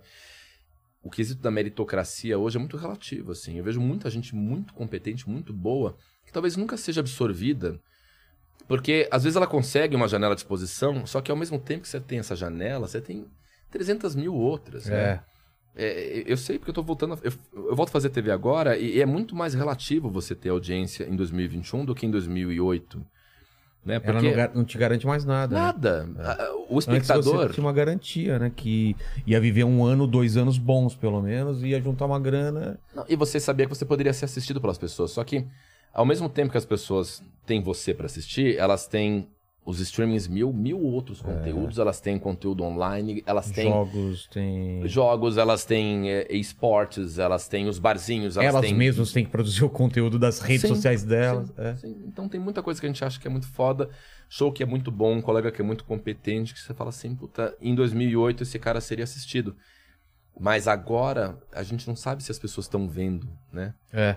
A pessoa tem que se administrar com aquele tipo de relevância que ela tem.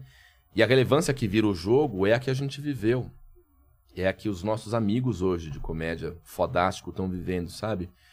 É a relevância de um spot de luz. Você é o cara! Mas tipo o Whindersson. É. Isso é um fenômeno, né? Sim. E é uma coisa única. Não sei se vai se repetir algum cara desse daqui a um ano, dois anos, né? É uma coisa absurda. o- Mas é, é muito cruel, porque o, o- termômetro do produtor de conteúdo passa a ser o sucesso. O sucesso É. era uma consequência antes. É. Agora o sucesso é uma finalidade, porque a gente tem que fazer o sucesso imediatamente para fazer o pé de meia, para garantir a collab desse conteúdo com uma outra janela de exposição, é, para honrar o investimento de alguém. E aí fica uma merda, porque que garantia a gente tem que as pessoas possam fazer sucesso agora? Eu acho muito difícil mesmo, assim. E fico com muita pena de um monte de gente Mas você vê. Você não não, teve problema com, com ansiedade, depressão, essas coisas. Porque a maioria. Tive. Então, mas a, a maioria do pessoal que trabalha hoje com conteúdo, essa ansiedade é constante, entendeu? Ah, sim. Porque os números sempre, você alcança o número e você não consegue manter, ele cai e não tem explicação nenhuma, tem algoritmo, tem. Mas a tua veio em que momento? Veio nessa, nessa geladeira ou no próprio CQC? O que, que eu tô fazendo aqui? A, a- minha maior depressão foi pré-CQC, assim. Foi esse tempo que eu fiquei de backstage nos staffs, que eu de fato tinha doença psicossomática, assim mesmo, sabe? Que realmente, por mais que eu investigasse o que tinha na minha costela, não tinha nada. E no que eu fiquei feliz e me encontrei, Sumiu. sumiu. Nunca mais eu tive essa dor. É, essa foi a pior. Mas eu, eu acredito que todo, todo comediante, acima de tudo, tem um grande problema emocional. Eu também acho. Eu acho que todo bom comediante tem um problema emocional. E isso não é demérito, não, cara. Claro que não. Isso não é demérito. Em assim. vez de, de, de cair para um lado, ele encontrou uma coisa que, te, que, É. que re- resolve, ou pelo menos tampa um pouco desse buraco aí. É, Também cê- acho. Você vai falar com os nossos colegas, assim, um é depressivo, o outro é suicida, o outro é psicótico, o outro é paranoico, o outro é. é, tem pânico, tem quem tenha é, ansiedade crônica, né? É. Eu tenho uma melancolia existencial, assim, que, que agora tá mais administrada, assim, mas ela volta e meia tá aqui. Volta e meia. Tem amigos nossos que vão dizer assim, Cortez, sempre triste. Tem amigos nossos que vão te Sério? falar assim, Cortez, com essa energia do Cortez. O Cortez é. O, Cor, o Cortez tá muito chateado. O Cambota? Pessoas assim vão dizer: Cortez uma energia ruim, pesada. Sério? Tem gente que vai dizer isso. Mas eu, eu, eu nunca tive essa visão de você. Ai, Sempre vi um cara. Não, porque a gente se encontrava muito pouco É, também. qualquer pessoa saiu cambota. É, mas não é o Cambota que você imitou? saiu cambota sem Ah, querer. tá. Porque parecia. oh, Como assim virar gay? Não sei, não sei imitar Mas é, eu sempre tive feliz, eh, shows que a gente fez, na virada do ano que a gente passou. Ou passamos uma virada de ano lá em Floripa. foi muito eu, você e Danilo, todas as noites com festa. Na- Mas não tem história, João. É, Pedro. É cara. muito engraçado, cara. Aquela- pô, aquela, fe- aquela festa de Réveillon foi demais, cara. Na P12, né? É, que Nossa. demais, cara. É, é ali Mas então, uma das eu- coisas eu- mais horríveis. né? Hã? É, Não, é. Eu tenho algumas memórias de coisas degradantes que eu fiz muito bêbado. Ali, ali Ah, tá é? uma delas. ali tá uma delas. Por tá- exemplo, Ah, beijar o Rogério Morgado. Não, não. Pra vocês entenderem, o Vilela e eu, a gente passou um Réveillon, pelo menos. A gente passou um ou dois, ou foi, um. um. É, o outro não foi. Tinha uma coisa muito legal que acontecia, que era a Casa dos Humoristas, que Exatamente. era uma casa que o Luiz França alugava em Jurerê Internacional, chamava todo mundo da comédia que tivesse disponível pra viajar. Solteiros, né, basicamente. Os solteiros, basicamente, exatamente. Por essa casa passou todo mundo. Todo mundo. O Padilha, o Nando, você, o Rabinho, o Danilo, Mal, Gus. Cus, é, o Luiz Porra. França, o Robson Nunes, o, Vil, é, o Robson, o outro Robson, Qual? ai, que não é da comédia. Enfim, Ah, tá. tudo bem. Da Thalita, polêmico. Enfim, vários, vários, vários comediantes passaram, vários. Aí teve um ano que nós estávamos lá, aí... ai. Aí a gente ganhou uns ingressos pra ir na, na balada no camarote da P12, que é uma balada de juraria internacional que não tem nada a ver com a comédia, nada contra a P12, mas, ó, obrigado, fomos, fomos muito felizes, mas Era óbvio que não ia dar muito certo aquilo, porque era um bando de gente da comédia num lugar que tocava Your Boyfriend, Trance, e aí estávamos lá, tipo, o Rabin, você, eu, no camarote. Sabe quem tava lá que veio aqui? O Ah. Sebastian, da- que fazia o comercial. O Você- Sebastian. Você, aí lembrou aquilo. Ah. O Sebastião foi o cara que tava no camarote, e eu já bêbado pra cacete. Eu vi de longe o Sebastian, e eu fui abrindo espaço. Batendo, tipo, abrindo. Sai! Sai! Todo mundo! Aí eu vi o Sebastian. Eu abri uma clareira, assim, entre ele. Sebastian! Ele. Aí eu botei a testa na testa com ele e falei: Eu amo você, cara! Eu amo muito você! Sempre te chamei! Ele falou: ah, Obrigado! Eu fui tomado por um momento de puro amor com o Sebastian. Que só a bebida alcoólica consegue Vodka. explicar. Vodka. Vodka. E, mas eu nunca tinha visto o Sebastian, eu só vi ele na CIA e eu, e eu falei, eu te amo muito! Você é foda! Cuspindo na cara dele. E ele é um lorde. Abuse use! E aí, no que terminou esse Ele é um lorde, cara. ele é Lorde, ele foi demais. incrível. Ele, ele lembrou dessa cena. Ele- Lembrou? Eu fui no, no- no podcast dele, ele falou, eu lembro de você.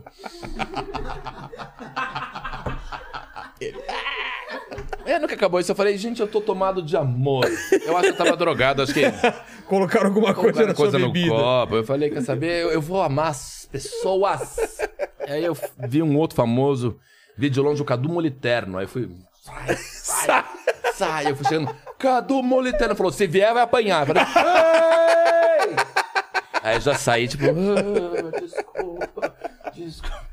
Aí eu fui lá. Aí nessa festa também, cara, eu, eu, eu ficava com uma garota que tinha deixado de ficar comigo pra voltar pra um ex. Aí eu consegui tirar essa mina desse ex, ela voltou pra mim, e daqui a pouco o cara deu golpe de misericórdia, tirou ela de novo, e puxou de volta pra si, e mandou um recado assim: fala pra esse Cortez que eu odeio ele.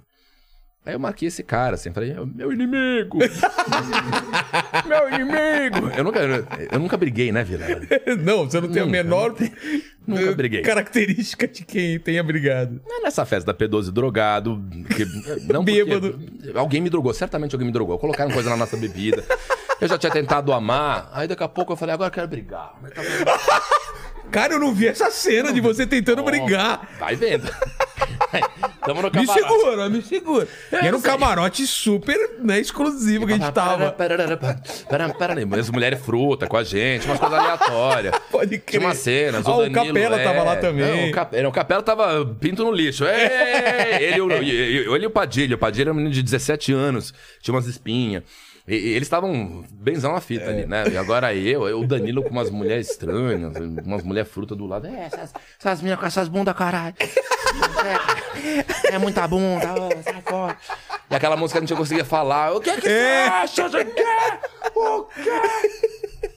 Tamo lá, tamo lá. E eu.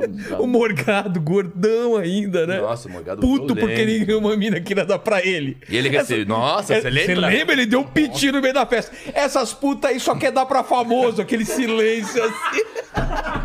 ah, velho, as minas não querem dar pra você porque você é gordo e chato, sai daí. É isso. O Danilo. O, Morgado. O Morgado ficava na recepção da casa, né? É. Ele começava bem a noite. Bem-vindos à festa. Bem-vindos à festa.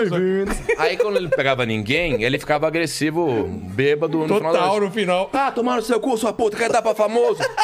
Aí você intermedia, ô Morgado, calma, cala a boca, você quer teste do caralho! Sem graça!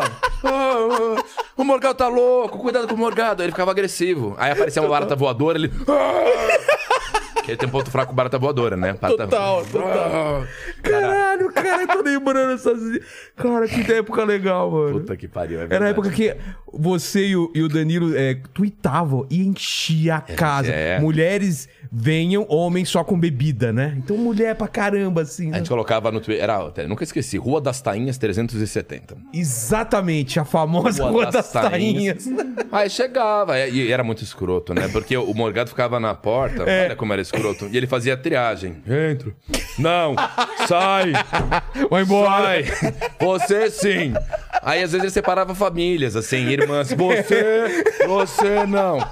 Ai, por que, que, que escroto, cara? É minha irmã. Não. Aí a mina saía, porque ele ficava putaço, né? Era. E era uma festa que você via todo mundo se dando bem. E o Morgado puto, assim. O Nando beijando, eu beijando, todo mundo catando e o Morgado. Assim. É Puta, as minas só gostam de famoso. E a gente nem era famoso, velho. Eu. Nando, a gente não era famoso. Não, e, e no ano que você tava, você, você lembra da história do tanque? Lembro, foi com o Padilha. Foi o Padilha. O A Padilha, mina- uma- o Padilha era um patinho feio. Ele, ele era um menino Naquela muito época- talentoso. Ele já era esse monstro que ele Já era. era Mas, bom, ele, mas- ele tava apagadinho ali. Apagadinho. Aí ele sumiu. Aí alguém viu o barulho no tanque. Ai, ai, ai. Oi, oi, oi. Oi, é. bandeirinha. Ah, o Padilha tá comendo a mira no tanque. Padilha! Aí saiu uma moça assim. Ai, oh meu Deus. Ele... É. Padilha felizão, né, cara? Olha. Quem diria, hein, cara? Mas fizemos uma parte volta pra você tentando brigar com o cara aqui, tá? Não, aí, aí tá, eu tentei ter amor com o Cadu Moliterno, o cara falou assim, ah, e acho que como ele falou, vou te quebrar, acho que ele jogou o chakra da violência em mim. Passou pra você Eu esse... tava no amor com o Sebastião, falou, vou brigar. E eu arreguei pra ele, mas eu sei... Briga. E eu não posso brigar porque eu quebro a minha unha, e eu não posso tocar violão, isso pra mim é sagrado. Eu, eu- sabe, eu, eu sou aqueles que brigam e falam, cretino, e correm, sabe? Eu jogo água na pessoa, assim, ah, horrível. Aí tamo no camarote lá, e eu, um espírito inquieto, assim.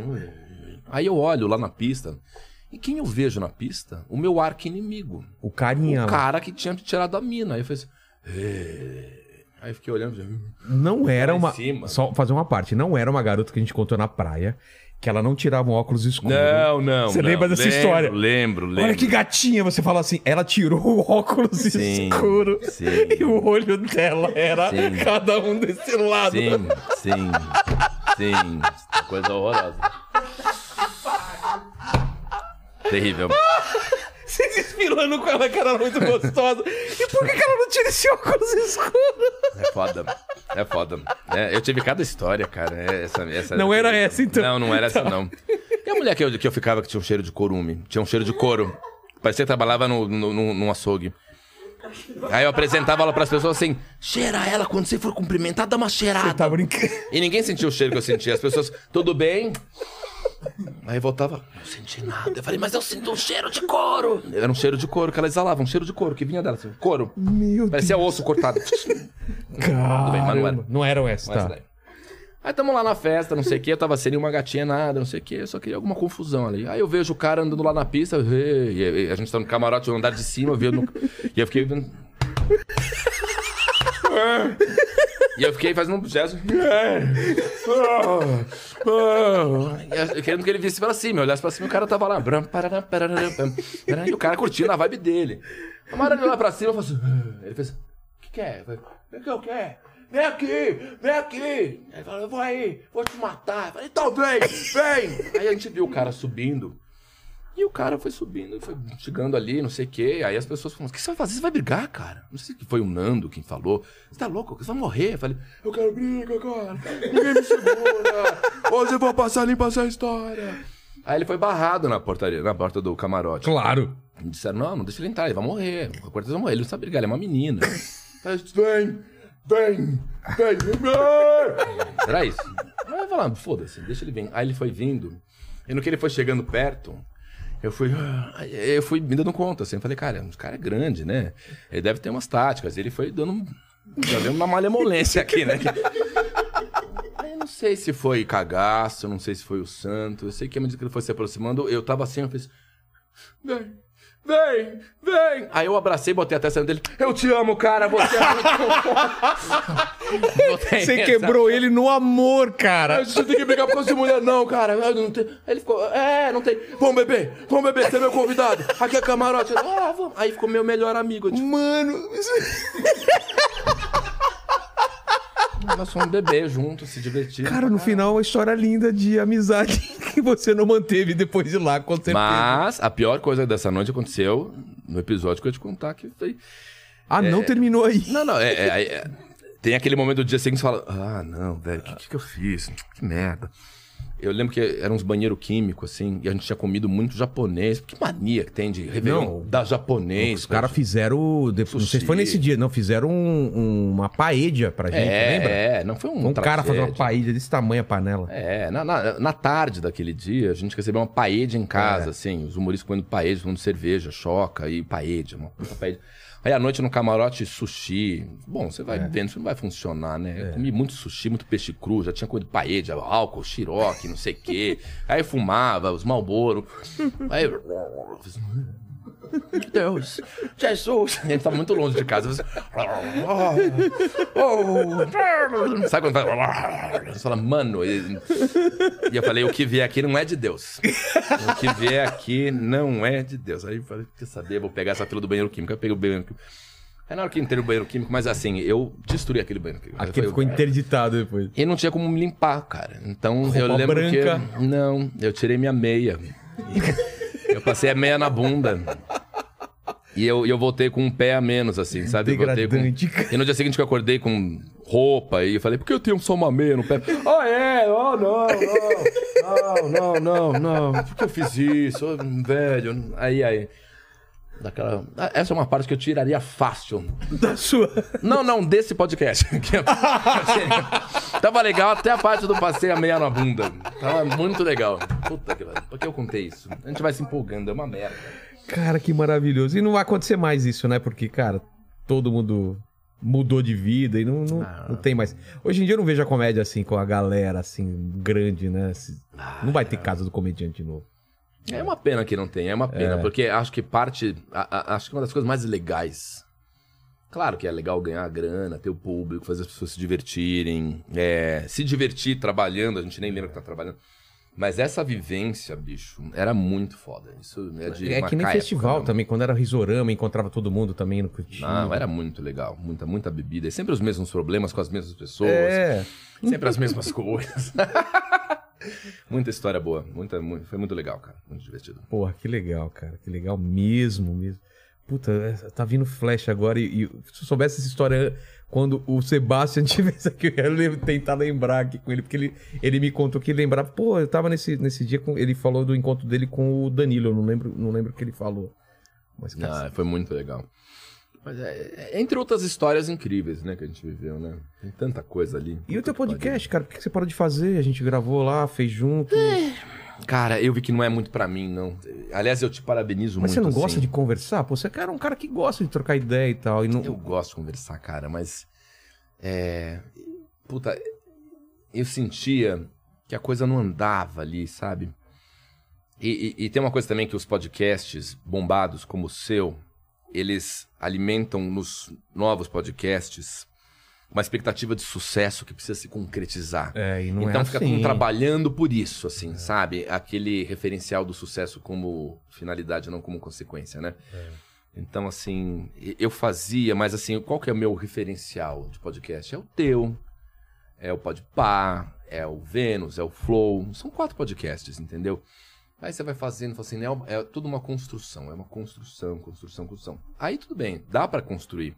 Mas você tem que se ver muito imbuído desse tesão. E o meu tesão é o que eu te falei, assim, eu queria voltar pra TV. É. E eu falei, ou vou investir nisso aqui e Não vou dá pra pagar um fazer dobrado. como uma segunda, terceira coisa. Tem que. Não, você tem que se dedicar. E é o que você tá fazendo aqui, cara. Você tá fazendo uma dedicação ímpar da tua vida aqui. E é- é- a gente testemunha isso. E eu não tava disposto a me dedicar tanto e não achava que isso é- seria justo com os parceiros que estavam lá. Ah, é porque tinha. Porque tem, você tem um diretor, você tem um produtor, você tem um cinegrafista, você tem uma equipe, né? Então, assim, você quer jogar muito junto? Então, vai. E eu não tava afim de jogar tanto porque eu queria voltar a fazer TV.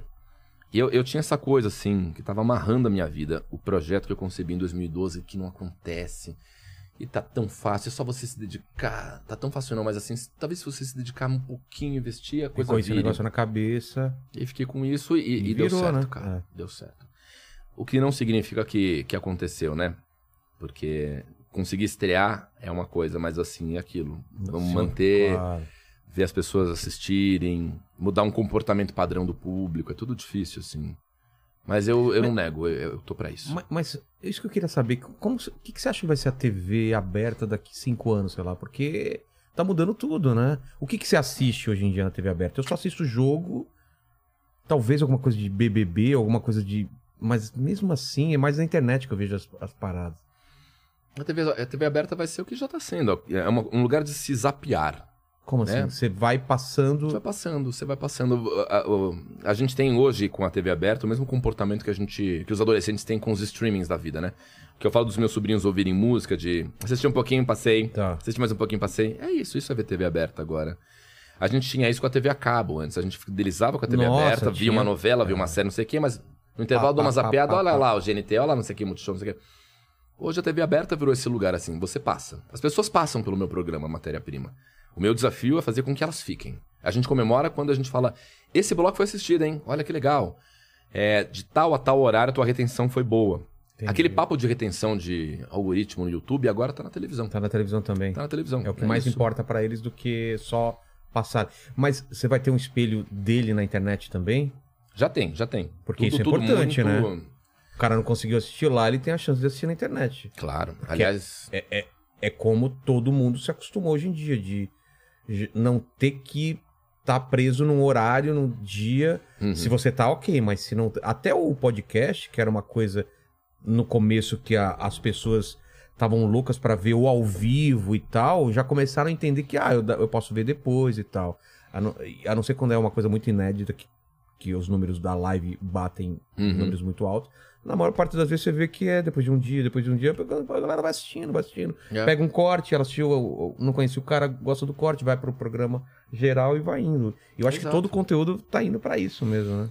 não, e, e, assim, eu não acredito mais em conteúdo de uma plataforma só. É. Se o conteúdo hoje não tem um, um braço na internet, na rede social, etc. Tá- tudo tá é, fadado é a- cross-mídia, né? Exatamente. Ele tem que ser 360, né? Mas é, é uma tarefa hercúlea. Produzir conteúdo hoje em dia é bem mais difícil do que em qualquer outro momento, apesar das facilidades dizerem que não, né? É que essas facilidades colocaram muito mais gente Sim. podendo produzir, né? É. E aí é guerra com todo mundo, né? É a É, questão. é, a- é a briga pelo tempo da pessoa, você imagina. Tá Sim. todo mundo brigando pelo seu tempo, pelo meu. Eh, Toda a plataforma, os algoritmos é pra você manter você o máximo de tempo naquilo, porque sabe que a qualquer momento sua atenção vai ser desviada, cara. Acho que a briga de todo mundo é, é por exclusividade, assim, né? É por, é por ter relevância mesmo. É. Trabalho não é mais a desculpa, assim. As pessoas, você vai ver, a maior parte dos nossos colegas e dos caras de entretenimento não vão reclamar de ter oferta de trabalho. Entendeu? Ainda mais com essas políticas do audiovisual abertas, né? É, produção nacional de Vai, conteúdo. é, vai abrir mais série, vai abrir mais filme cada vez Sim, mais. Tem, é. tem trabalho pra todo mundo. Agora, ninguém garante que você tenha uma segunda temporada desses projetos. Ou que as pessoas de fato vão assistir você a ponto de tirar você desse lugar do coletivo pra te dar um destaque, assim. Como você conseguiu aqui, entendeu? No mundo pantanoso, louco, maluco, cruel dos podcasts, você é uma referência. Entendeu? Você e a inteligência são como mais três só. Agora, milhares estão fazendo, milhares, milhares, e pode ser que muitos tenham aquela sorte de um episódio aqui, outro É. colar, aqui foi bem, aqui não, vamos É continuar. uma consistência anos, anos, e uma é briga constante, né? É. É muito louco. Mas você tá feliz agora com o que você tá fazendo. Tô muito feliz, cara. E, e esses projetos, por exemplo, o projeto que você fez com Cambota, esses projetos de música e humor, você pretende voltar? Como, que, em que pé que tá? Não, cara, eu Como que era? voltar. Eu não cheguei a ver show de vocês. Como que era o, o show? O A MDB. estrutura, o MDB. Ah, MDB era muito legal, cara. Foi um show em que a gente só cantava coisas engraçadas de MPB. Foi uma ideia que eu tive a partir de uma pesquisa é, onde eu me dei conta que vários temas foram abordados exclusivamente na música. Você tem um monte de músicas que falam sobre política na MPB, futebol na MPB, feminismo na MPB. Aí eu falei, ninguém fez ainda um mapeamento da comédia dentro da MPB. E eu falei, pô, vou fazer esse projeto então. Aí surgiu Música Divertida Brasileira. E eu chamei o Cambota pra conversar sobre sugestão do Ítalo. Falou, chama o Cambota e Pé da Letícia pra serem a sua banda. Porque fazer uma banda de humoristas sortidos, assim, sabe? Quem é comediante quiser tocar, Ah. vai tocar aqui. Tá. Aí o, o Ítalo falou, chama a Pé da Letícia. Fala o Cambota. Eu falei, o Cambota adorou o projeto e a gente começou a desenhar. A partir dessa minha ideia, um repertório. E desenvolvemos realmente um produto que tinha um show que misturava stand-up com música. E essas músicas de MPB que a gente cantava ganhavam releituras de rock and roll, assim. Então a gente fazia samba do Ernesto no arranjo, sabe? Fui ao dentista do Bezerra da Silva, do Moreira, quer dizer, que é um samba de breca e virou um blues. Legal pra caralho, pra caralho. E nisso vieram alguns shows e passamos um Mas tempo era só tentando- MPB ou entrava rock também, por exemplo? Mamonas. Não, a gente. O critério era nada que fosse rock ou que fosse contemporâneo. Então a gente Tá. não pegou Mamonas, a gente Pegou o traje. não pegou Raul, por exemplo. Raul, Raul, já é tá. engraçado. Tem várias coisas do Raul que são já engraçadas. Né? Língua de Ouro de trapo, tolo, é. língua de trapo. Assim, a gente não queria. A gente queria mostrar um novo olhar da MPB engraçada com rock and roll no formato. Tá. E foi do caralho. Pelo tempo que durou foi muito legal, mas não seguimos. E tem muitas explicações pra isso. De contexto, de mercado, de Mas funcionava comercialmente? Não, não foi, nunca foi um case de sucesso, assim. Mas ele era um show que quem ia gostava muito. Né? Tinha um problema muito grande que era você pegar uma banda consolidada como o Pedra Letícia e fazer um show com eles e não deixar eles cantarem nenhuma música de Pedra Letícia, né? Ah, frustrar Então quem tinha uma frustração, sim, ainda que o bis a gente fizesse lá, né? O, o Teorema de Carlão. Mas acho que tinha essa frustração por parte do público. Mas mais do que isso, eu acho que ninguém sabe muito o que a gente fez. Que é o, o que eu realmente acho maldito no entretenimento hoje. O tal do vácuo, sabe? O MDB, assim como outros projetos que eu fiz e de outros colegas nossos, eles não chegam nas pessoas. Mesmo tendo um cara de mídia. Ah, o, pô, tem o Rafael Cortez, tem o Fabiano Cambota. Tem muito projeto muito legal com gente de mídia que simplesmente não tem adesão porque as pessoas não ficam sabendo. Exatamente. É como o cara que vai fazer show numa cidade e volta frustrado porque não lotou e fala assim: ah, mas eu nem fiquei sabendo que você estava aqui. É. Então, o desafio é como contar para as pessoas que esses conteúdos existem, né? Acho que foi o maior problema do MDB. Ele não foi assimilado mesmo, assim. Acho que Mas tem o registro de. tem. disso? A gente gravou um disco. Não, mas pra lançar no streaming ou deixar no- em algum. Tem, não, o, o disco, a gente em 2016 fez um disco. 2014 surgiu o show, ele veio antes do, do disco. Aí em 2016 gravamos um álbum que tá em todas as plataformas, quem quiser ouvir, pode ouvir o MDB aí. Ele vai bem nos streamings até ainda, assim. Dos meus projetos de, de música é o que É- vai é o que melhor, vai, assim. Vai melhor, pô. É o que as pessoas mais ouvem mesmo, assim. E ele tem um show, ele tem um monte de vídeo no YouTube, assim, mas eu acho muito pouco provável que ele volte a acontecer. Né? Se, se abriram rupturas muito grandes entre o Cambota e eu, assim, assim cada um tá Mas- no, no mundo. Mais né? de na parte criativa. Na vida mesmo, sim. Não, na vida? É, na mas é vida, normal, assim, É isso. Ele tá né, num, num outro momento da vida dele. É, acho que ele pensa. A gente tem pensamentos um pouco diferentes, assim, sobre carreira e sobre, sobre parcerias, entendeu? Assim, não há demérito aí. Entendi. Não há demérito. Eu já falei do Cambota em outras entrevistas que eu me senti meio cuzão, assim, falando, pô, tô falando mal do cara. Não. Acho que nós divergimos, assim. Eu penso parceria e carreira de uma maneira que ele não pensa. Né? É, e ele tá, na verdade dele, eu tô na minha, assim. Mas se até os Beatles separaram, por que não eu e o Cambota, né? Eu ia comentar exatamente isso. E, e esse é o gancho para é, Lene. Perguntas aí do pessoal e passa- Olha, você legal. passou algumas coisas aqui. Passei, passei aí pra Você você. precisa ir ao banheiro também, porque a gente É, tá. imagina. Eu, eu- eu- estamos aqui há. há- Tá muito legal. Uma hora e cara. meia. Eu tô gostando. É, alguns instantes já, né? Fiz bem, É. fiz bem. Ó, o Mandíbula está aí, acabou de chegar com seu irmão Max. E aí, beleza? Tudo bom? Caralho. Isa, não deixa a Isa. Hã? Pessoas estranhas, né? É, tudo. O, o Mandíbula. É que você não veio aqui antes. O Mandíbula era o cara que ficava aqui mexendo no- nos cortes da câmera aqui. E agora tá o Lene ocupando o lugar dele, que é a nossa cota aí de pessoas mais burras, segundo ele. E precisava de um cara bonito também. É, né? esse cara bonitão. Tem, tem coisa nessa água, cara? Cê- mas você tá bebendo só água. Tô bebendo. Não, eu pus dessa garrafa Tá. aqui. Não, não tem. Tem certeza. Tem. Porque você tá mais alegre assim. Não, primeiro tem um cheiro de rum delicioso aqui, que, que não tá ruim. não tá Então ruim. é alguém que não lavou a. Não, Porque tá gostoso. Tá, Ah, eu tá. acho que eu peguei o resto de uma bebida aqui, porque eu, eu tô falando com você. você pegou o tipo, copo errado, então? Porque o, o Thiago be- bebeu. Mas todos os- eu peguei o copo. é, Pegou tava copo novo, né? Novo, é. Ih! Não, não, não tô. Tá ruim, não. Tá Não, bom. tá. Então tá bom. Bom. Ó, tem uma. A, a Isa aqui, ó. A Isa. A Isa que tá é, aqui. que tá aqui. pediu pra fazer uma pergunta, ela me, me puxou a blusa cara. aqui. Nossa, ela não faz isso. Parece assim, aqui. você falando assim, parece que ela é chata e Quando a pessoa insuportável. da equipe faz pergunta porque não chegou ninguém da internet. É, é, é assim, bem, ó. é bem cara isso de, de- Ela tava assim, ai, quando é que você vai perguntar? Quando Tá. você vai perguntar? E, né? Tá bom, então faça a pergunta. Aí ele- ela pediu pra você falar do episódio que do UFC lá. Do Que UFC? você UFC. apanhou de um lutador de UFC. Ah, pode crer, caraca. Cara, eu não lembrava de. Maravilhoso. Isabelle pesquisa. Maravilhoso. Isa! Não, essas bosta que você faz gravando assim, né? Excesso de confiança. Eu tava entrevistando a galera no Excesso de UFC. confiança.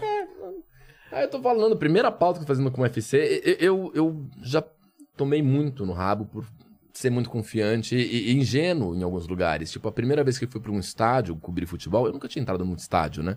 Nem nunca pra tinha, assistir, nunca, nem nada? pra assistir. Eu nunca fui do futebol. Meu irmão foi em jogo com meu pai, eles são palmeirenses. Aí, o primeiro jogo cobrido, CQC, eu fui pro Allianz. E não era Allianz ainda, ainda era o Palestra o Itália. Palestra é. Itália, não tinha reformado. Aí disseram, você vai gravar aqui na torcida família. Eu falei, "É, eu quero a mancha, mancha, mancha, eu quero a mancha, mancha, cadê a mancha? Um idiota, né? Aí o, o produtor, o Salino, falou, não vai lá, não é pra ir na mancha. Não, Cortez, não vai. Ali não, é- ali não é lugar pra você estar, cara. Vai na minha, eu, eu conheço o estádio. Falei, mancha, eu quero a mancha, viada, mancha. Aí tanto enchi o saco, falei assim, então vai gravar na mancha, vai, vamos lá. Aí eu chego na mancha, ei, a mancha! Aí o Salino já me botou ali pra dentro, falando, meio segurando os caras, assim, ô, segura aí, segura aí, primeira vez dele aqui. Aí o presidente da mancha falou assim, deixa ele com a gente aí, deixa, deixa- ele vir aí, deixa- chega ele, chega ele, ele, ele quer falar com a mancha, deixa eu falar com a mancha aqui. Aí eu já falei, ah, mancha, viado. Aí eu fui cercado por 50 caras. E eu tomei um chuchu.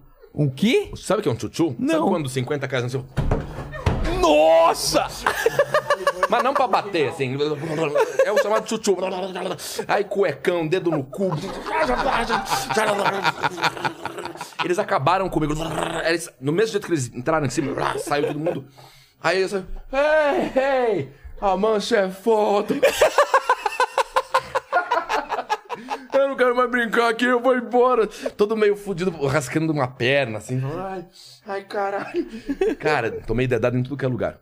E o UFC foi a mesma coisa. Eu tava lá entrevistando os caras de UFC, família Grace. Falei, ah. eu falei, entrevistando um cara, falei, como é finalizar alguém? Aí o cara falou, não, é uma coisa que a gente faz. Eu falei, me finaliza. Ah, não!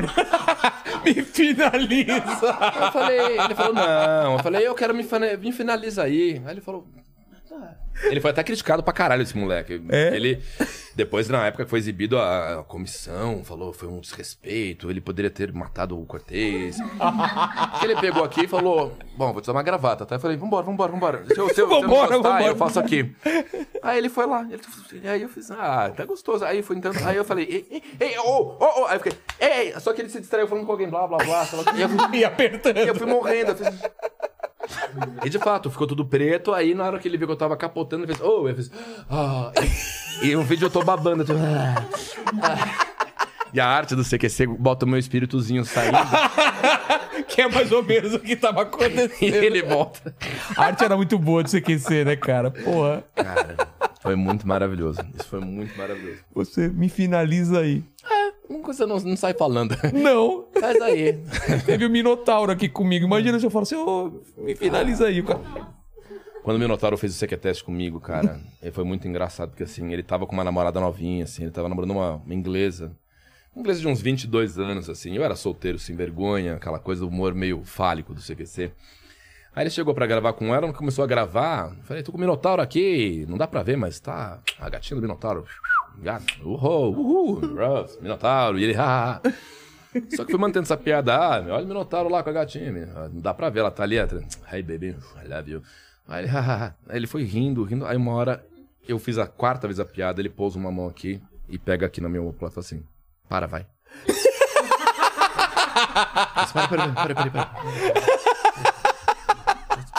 Aquele que... Falou de boa, assim. Parou. Parou, né? Desculpa aí, seu Minotauro. É. Quem ganhou o CQTS? Teve uma pontuação, você lembra? Teve, teve. Não, Teve pra- cada ano ganhava um, né? O primeiro grande campeão foi o Roger. Roger Moreira. Roger Moreira ganhou, foi lá no QI. Ele tá na Barça, né? É, tá... é, Mensa. Mensa, mesmo, na Barça. Barça. A gente não tá na Barça. Não. A gente não tá na Mensa. E aí, o ano que o Caetano ganhou foi o pior pra mim, porque... Qual Caetano? Veloso. Ah, é? O Caetano Veloso foi o campeão do CQTest de 2010. E o Caetano, ele era o cara que eu mais queria fazer CQTest, assim. E aí a gente sempre convidava o Caetano, vai fazer o CQTest. Aí a empresária dele, a Paula Lavigne, não, um dia, quem sabe, não sei o que, tá, tá. Eu quero fazer o Caetano, Caetano, caralho, Caetano, nada, nada, nada.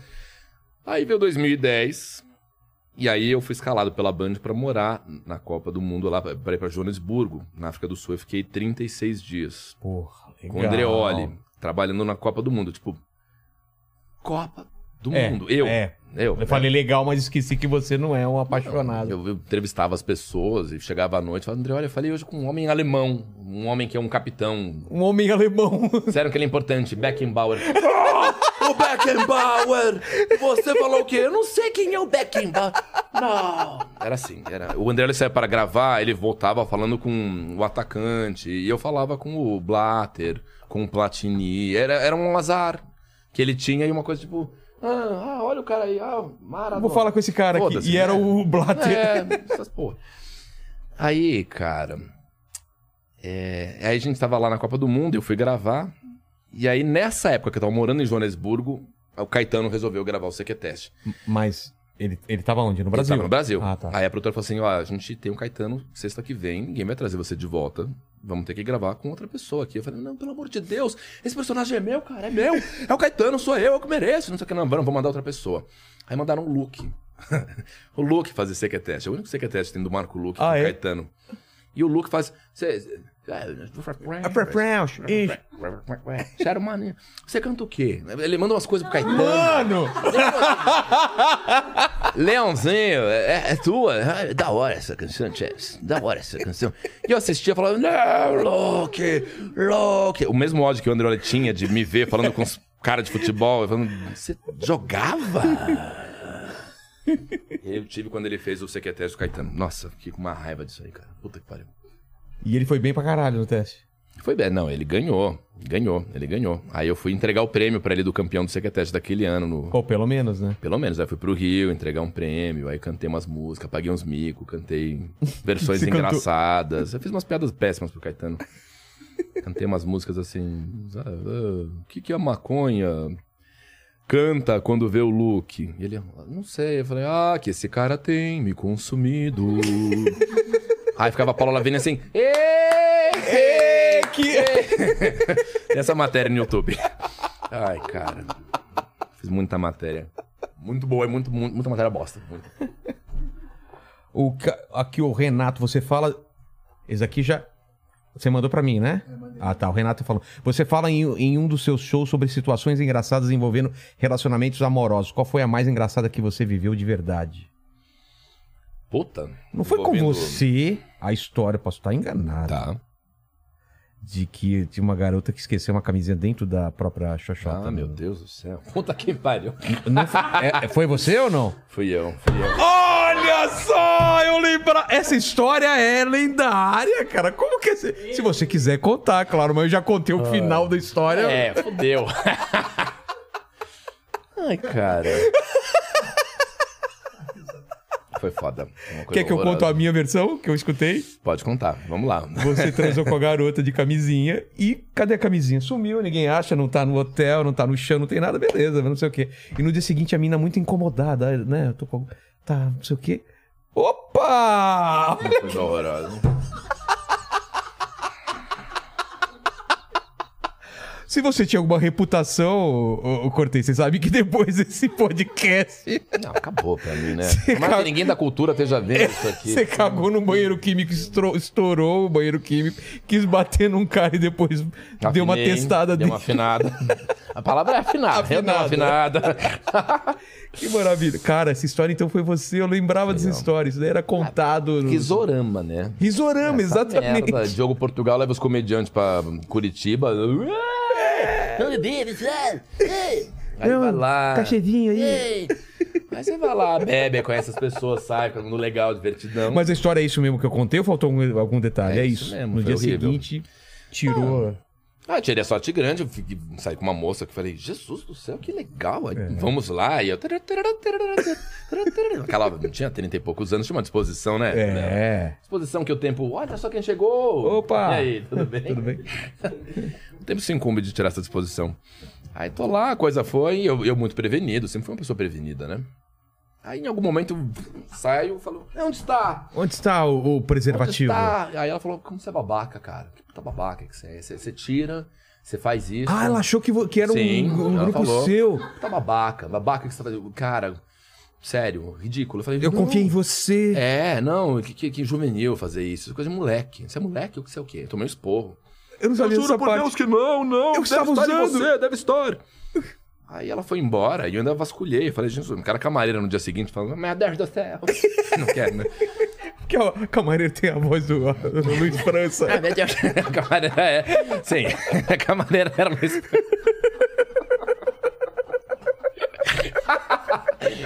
Opa! Opa, olha aqui. Vai, vou usar de novo. Sei lá. Vai dar uma vez, vai lá. Aí eu ainda vasculhei, falei, não tá aqui, fiquei com essa coisa na cabeça. Falei, que merda aconteceu? Eu lembro de eu ter usado, Eu, colocado. não, e eu falei, sou, eu sou um cara correto, né? Aí no dia seguinte, reencontramos, novo approach, voltamos pro hotel, de novo começa. Aí quando eu fui lá ver, quando eu fui ver lá o moranguinho, o moranguinho tava. O moranguinho tava vermelhinho, bem vermelhinho, tava vermelhinho. Irritadiço. Tava. uh, uh, sabe, às vezes, se ele pudesse falar, ia fazer. "Ah", né? É. o cãozinho dos teclados. né? É, ele tava. Eu, eu fui tocando, ele fez. Eu falei, não tá bom aqui não. Ela falou, ai, eu já tá irritadinha. Essa mania de se referir à própria sua Vasca, como ela. A prechequinha tá irritadinha, parece um, um, um donuts de framboesa, né? Hoje ela não tá bom. Ela tá vermelha, ela não tá boa. Esse dia, o dia inteiro que ela não tá boa. Eu falei, vamos, vamos cuidar dela aqui. Eu desci, tava muito irritado, tudo meio estranho. Aí eu tô dando uma olhada aqui, um beijoca colar, meio discreto, porque não tava legal, entendeu? Aquela língua de lagarto, um- Entendi. uma- aquela. Não, tava. Não, coisa. que tava. Não tava econômico, tava- não, Não dava pra dar aquela. não dava, né, porque não tava legal. assim, Tava meio vermelhinho, tava, e, ela- e cada coisinha que eu fazia, ela fazia. "Uh, uh", eu- então eu tava mais dando beijinho, eu tava quase fazendo. Ei, pepe, tava quase assim. Uma hora que eu subi, eu falei, ei! Eu vi algo brilhando ali. Eu falei, brilhos? Uau! O que tem aqui? Fui aproximando aí, eu fingi que tava cavucando, eu fazendo. Ah. Aí algo pluft. Pluft? Né? Quando faz o trick, você não é ouvir um pluft, é ouvir É. um. Mas ouvi um pluft. Aí eu falei, tem algo aqui. Aí daqui a pouco eu fiz. Peraí. Flash. Ahá! Ah! Aqui está a prova! Ah, juro. E ela tava lá toda meio quebrada, toda meio amarronzada, meio transparente, translúcida, assim, sabe? Ah, e ela, ai meu Deus, eu falei, você não se lava.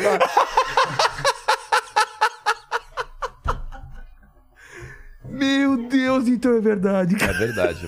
É verdade, isso aí foi horrível.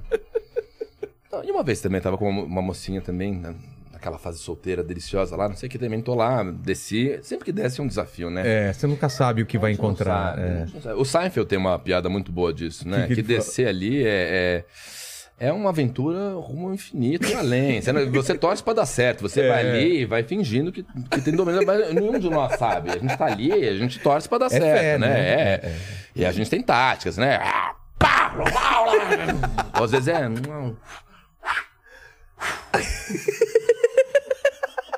Há caminhos, né? Aquela dissipada no calor, né? Tem, tem táticas, tem de cima pra baixo, É. de baixo pra cima, né? Aquela que você dá aquela soprada, parece É. que quando você vê o asfalto tá tremulando, assim, tá Isso. aquele calor, assim. Isso. Uns de nós chupam house, vão, É. né? Outros vão na língua nervosa. Enfim, tava lá, desci, fez um ah. Aí, um ah. E ela de volta fez um ah. Uma coisinha assim. Senti que houve um, uma, revo, uma revolutiva. Aí, aí falei, quer saber? Vou, ah, vou dar uma dedada aqui, hein? Vou dar, ah, e aí fui lá. eu, é, E quando a gente faz assim, a gente espera ah, mas o que eu fiz? Tá, eu fiz. Poke. Falei, poke? Toke. Falei, toke? Eu falei, tem algo aqui. Aí eu desci de novo com tudo, assim, já peguei a lanterna do celular, ela tava. aí aquela coisa, assim, né? Aí iluminei. Lanterna do celular, eu falei, gente, tem algo dentro. Aí eu tô lá, uma, uma fingindo fazer um negócio, aí eu tiro uma argola de banheiro. Eu falei, "Uh, uh", e fiquei muito incomodado. Falei, o que, que é isso? Aí eu guardei aquilo embaixo da cama e falei, eu não entendi, mas eu pensei, ganhei uma onion ring. É, fui premiado, né? Olha, aqui tinha uma argola, né? Aí no dia seguinte, quando ela foi embora, liguei pra Cami Colombo. Falei, Cami, tirei uma foto, falei, o que, que é isso que saiu de dentro De uma vagina. uma vagina? Você tirou o método contraceptivo dela! É um método pra não ter engravidado, engravidar de bebê! É é uma espécie de um espermicida que se coloca. Eu não sabia que tinha isso. Ela tinha dentro de si uma argolinha. E eu puxei de volta. Eu falei, Tira essa merda eu, aqui. eu, eu não entendi nada, eu tirei e segui minha vida. Eu falei, ok. Aí bebi, tava bêbado, não lembro nada. No dia seguinte que eu falei, que, que porra é essa? E eu nunca contei pra ela. Nunca contei pra essa moça. Que inclusive tem um moleque que é muito a minha cara, assim. Que trau- provavelmente. Comigo. Que bizarro. Foi muito bizarro. Cortez, cara, porra, obrigado pelo papo aí. Você até estendeu, você tinha um compromisso e, Ah. pô, acabamos ficando aqui. Eu, eu tinha uma desconfiança que isso ia acontecer. É, mas, pô, que legal que esse papo aconteceu aí, relembrando essas histórias. Mas eu sempre termino o papo fazendo três perguntas, contigo não vai ser diferente, falando da sua carreira, da sua vida, e olhando pra trás, qual foi o momento mais difícil que você passou? Foi aquilo que você falou, aquele, aquele momento antes de, do- desse primeiro trabalho no CQC, ou, ou teve algum outro pontual? Não, de carreira. De carreira acho que eu falei. Acho que assim. É. Agora da vida, o pior momento que eu vivi até hoje foi muito duro assim mesmo, que foi a pior sensação de dor que eu tive, foi sair da casa em que eu nasci e me criei. Eu tive um privilégio de nascer numa casinha de vila e permanecer morando nela com a minha família por 22 anos. E no dia que a gente foi embora dessa casa, ela chama Rua das Estrelas Sírios. Ela é uma ruazinha que fica na Ministro Rocha Azevedo. Fiz até uma música que tá no meu disco falando sobre isso. No dia que o caminhão de mudança passou lá e a gente encaixotou tudo, eu lembro que eu voltei, eh, tá todo mundo já dentro do carro pra ir embora, eu voltei e vi aquela casa vazia, cheia de memórias, assim. E eu peguei o meu violão e fiquei fazendo uns flamencos. Tá cafona também. Fiquei. Parece engraçado, mas eu tava dilacerado por dentro. Essa, essa foi a pior dor que eu vivi, assim. Mais do que enterrar parente, mais do que enterrar pessoas, assim. e existe essa, essa casa foi- ainda ou demoliram? Existe, não. Depois ah, é, fizeram uma casa nova em cima dela, ela tá aí. Ano passado ela foi colocada à venda e eu me fingi interessado em comprar, apesar do valor ser absolutamente fora da minha condição. Mas era uma casa pequena que depois deram uma, uma modificada, Sei. fizeram uma edícula e ela foi crescendo em termos de comprimento, né? E aí eu fingi interesse, eu quero ver este imóvel. Aí entrei na casa e falei, cara, eu morei 22 anos aqui, não restou nada, assim, é muito louco. Essa foi uma sensação muito doída. Volta e meia eu penso ainda em, em- em comprar essa casa e lavar uma alma assim da minha família, sabe? Mas vocês tiveram que sair? Não foi uma opção? Tivemos que sair, a gente ficou. Ah. Foi muito louco. Meu pai e minha mãe, eles pagaram aluguel 22 anos. Pra mesma empresa proprietária, o Hospital Albert Einstein. E sempre foi um aluguel ajustado, legal, que eles eram muito brothers em relação à situação da minha família. Imagina, né? Eu tenho um irmão autista, então isso sempre mapeou a história da minha família, né? Sempre foi uma família com dificuldade, assim. E um dia eles reajustaram de tal maneira que não teve como, a gente teve que sair. Eles até ofereceram, ó, por todo esse tempo vocês têm a prioridade da venda. E a venda era ridícula de barata. Era um valor, assim, que a gente compraria hoje. É mesmo? Era muito barato, mas a gente não tinha grana. Então, meus pais tiveram que sair. E ali, assim, aquilo foi brabo. Eu sonho muito com essa casa, assim. Volta e meio sonho que eu tô nessa casa de novo, assim. Pô, vamos comprar essa casa. Quanto custa? Ah, tá caro, cara. Milhões? Você, você pode comprar, Vila Não lá. sei, Você- Quanto? Cara, Você imagina você compra, você me aluga, eu fico seu escravo. É, bro. Vilela, pelo amor de Deus. Você é meu guarda-costas, eu falo, bate naquele cara. E você, não, eu vou amá-lo. Fico escravo teu. A segunda pergunta é a seguinte: é, iremos morrer um dia, Rafael Cortez? Espero que demore muito tempo. Mas esse vídeo, assim como todos os outros que você participou do CQC, vão ficar aí na internet pra Sim, sempre. sim. E o pessoal que voltar daqui 200 anos e quiser saber qual é seu epitáfio, seu- suas últimas palavras. É muito simples, cara. É, Eu, eu diria assim: eu não estou mais aqui. Minha obra passará a falar por mim. Consumar. Eu, eu, eu acho que os, os artistas têm um privilégio gigantesco em relação às outras pessoas. Nós temos a chance de permanecer vivos, mesmo depois da nossa morte, através das coisas que a gente deixa. O que você faz aqui é o legado de uma obra. Quando você não estiver mais aqui, as pessoas quiserem saber quem foi o Vilela, elas têm enfim, elas têm que ter três encarnações para ver tudo que você produziu de conteúdo aqui. É. Né? Mas assim, a sua obra está aqui. Assim como os seus vídeos de stand-up, como é, os seus livros. E idem com as minhas músicas, com os meus conteúdos, com os nossos produtos todos na internet. É, eu sou louco para deixar uma obra, assim. Eu tenho essa gratidão ao ofício do artista, sabe? E eu fico muito feliz de pensar que eu vou existir depois da minha morte, assim. Como a Nara existe para mim, assim. Eu te dei o disco da Nara É. e a Nara está morta há, há, há mais de 32 anos, né? E ela existe, ela tá aqui. A gente ouve a Nara cantar. A voz dela tá ali. Você ouve ela, ela respirar, você ouve ela engolir saliva, assim. E não tem mais nada É dela. um tipo de vida depois da morte, né? É, então, eu diria isso. E eu quero morrer de uma maneira. Eu prefiro morrer com uma doença terminal que seja diagnosticada e que eu possa ter condições de me despedir das pessoas. Ah, é que eu é? espero morrer, assim. Eu espero. Eu espero ter um- uma doença que eu, eu, eu tenha como saber, assim. Eu estou com uma doença, posso lutar até esse ponto. Desse ponto em diante não tem mais o que fazer, então começa um processo de me despedir. Que nem foi a irmã do Chico Buarque de Holanda, Miúcha, a cantora. A Miúcha teve um câncer de pulmão, ela tratou, o câncer foi embora. Aí o câncer voltou uns anos depois, violento. Ela tratou até onde ela pôde. Aí disseram, você tá com metástase, não tem mais o que fazer. Aí a Miúcha pegou, alugou um quarto de frente pro mar no Copacabana Palace. Ela adorava um cigarrinho, um uísque, ela tomou todos os uísques, ela chamou todos os amigos, foi todo mundo lá. Uma festa, foi um auê, ela se despediu em vida, ela passou os bens dela. Imagino, isso eu já não sei, né? Mas provavelmente. Mas, tipo, como o Gugu. O Gugu morreu de uma hora pra outra, É. bilionário, e tá essa luta pela herança dele. Eu quero morrer sabendo que não tem mais reversão dali em diante e que seja um direito meu lutar ou não. Aí eu, até certo ponto que eu puder lutar, vou lutar. Quando eu não puder mais, ok, inventário em vida, passa pra cá, transfere, pega o dinheiro aqui, beleza, não sei o que, tá, tá. Agora vamos beber. Camisinha! Maravilha. E a terceira pergunta é se você tem alguma dúvida na sua vida. Uma questão. Ah, tem muitas questões. Escolhe né? uma dessas aí pra dividir com a gente. Cara, você sabe que as maiores questões que eu tenho são, são dessas questões idiotas, assim, tipo. Será que o Michael Jackson tá vivo mesmo? Eu- assim que eu chegar lá, eu vou falar assim: esse negócio aí do Michael Jackson é que eu. Tipo. eu Sério, juro, meu? Eu, eu ainda quero saber se o 11 de setembro foi conspiração, se Ah, caiu tá. mesmo, se o Elvis morreu mesmo, se ele foi morar na Argentina, se o Hitler, no final da vida dele, se de fato o Hitler morreu na Patagônia com 63 anos, Tem como papo, muita né? gente diz, né? Paul McCartney, se, se, Sim, é se, cara que se é ele ou substitui. não, entendeu? Eu tenho essas dúvidas bestas, assim. Eu, eu queria tirar essas dúvidas primeiro. Tá. Eu, eu vou chegar com várias dúvidas de, do mundo dos curiosos, sabe? Já conversou com ele, com, o- com o Marcelo? Não, eu quero chamar Nossa, ele aqui. ele é pô. demais. se tiver contato, eu adoraria. Ele, eu não tenho contato, não. Vou atrás, vou atrás. que, depre... que né? Nossa, eu vim empolgado e fui. Não tenho. Não... Não, mas a gente vai, vai trazer. É, eu acho que a primeira coisa que eu vou saber é tirar Fazer um essas dúvidas sequeteste bestas. com Deus. É, saber só coisa besta, assim, entendeu? Só isso aí. Tá certo. Obrigado, obrigado, Cortez. Obrigado, Lene, por pilotar aí a nossa picape. Tamo junto. E é isso aí. Legal, Dá like legal. nesse vídeo, torne-se membro.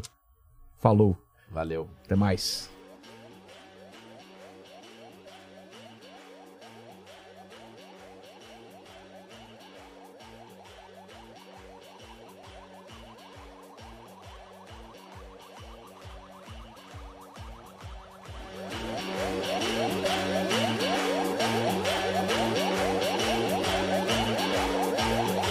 Você está ouvindo o podcast Inteligência Limitada, um programa onde o convidado é sempre inteligente, mas o Rogério Vilela é limitado.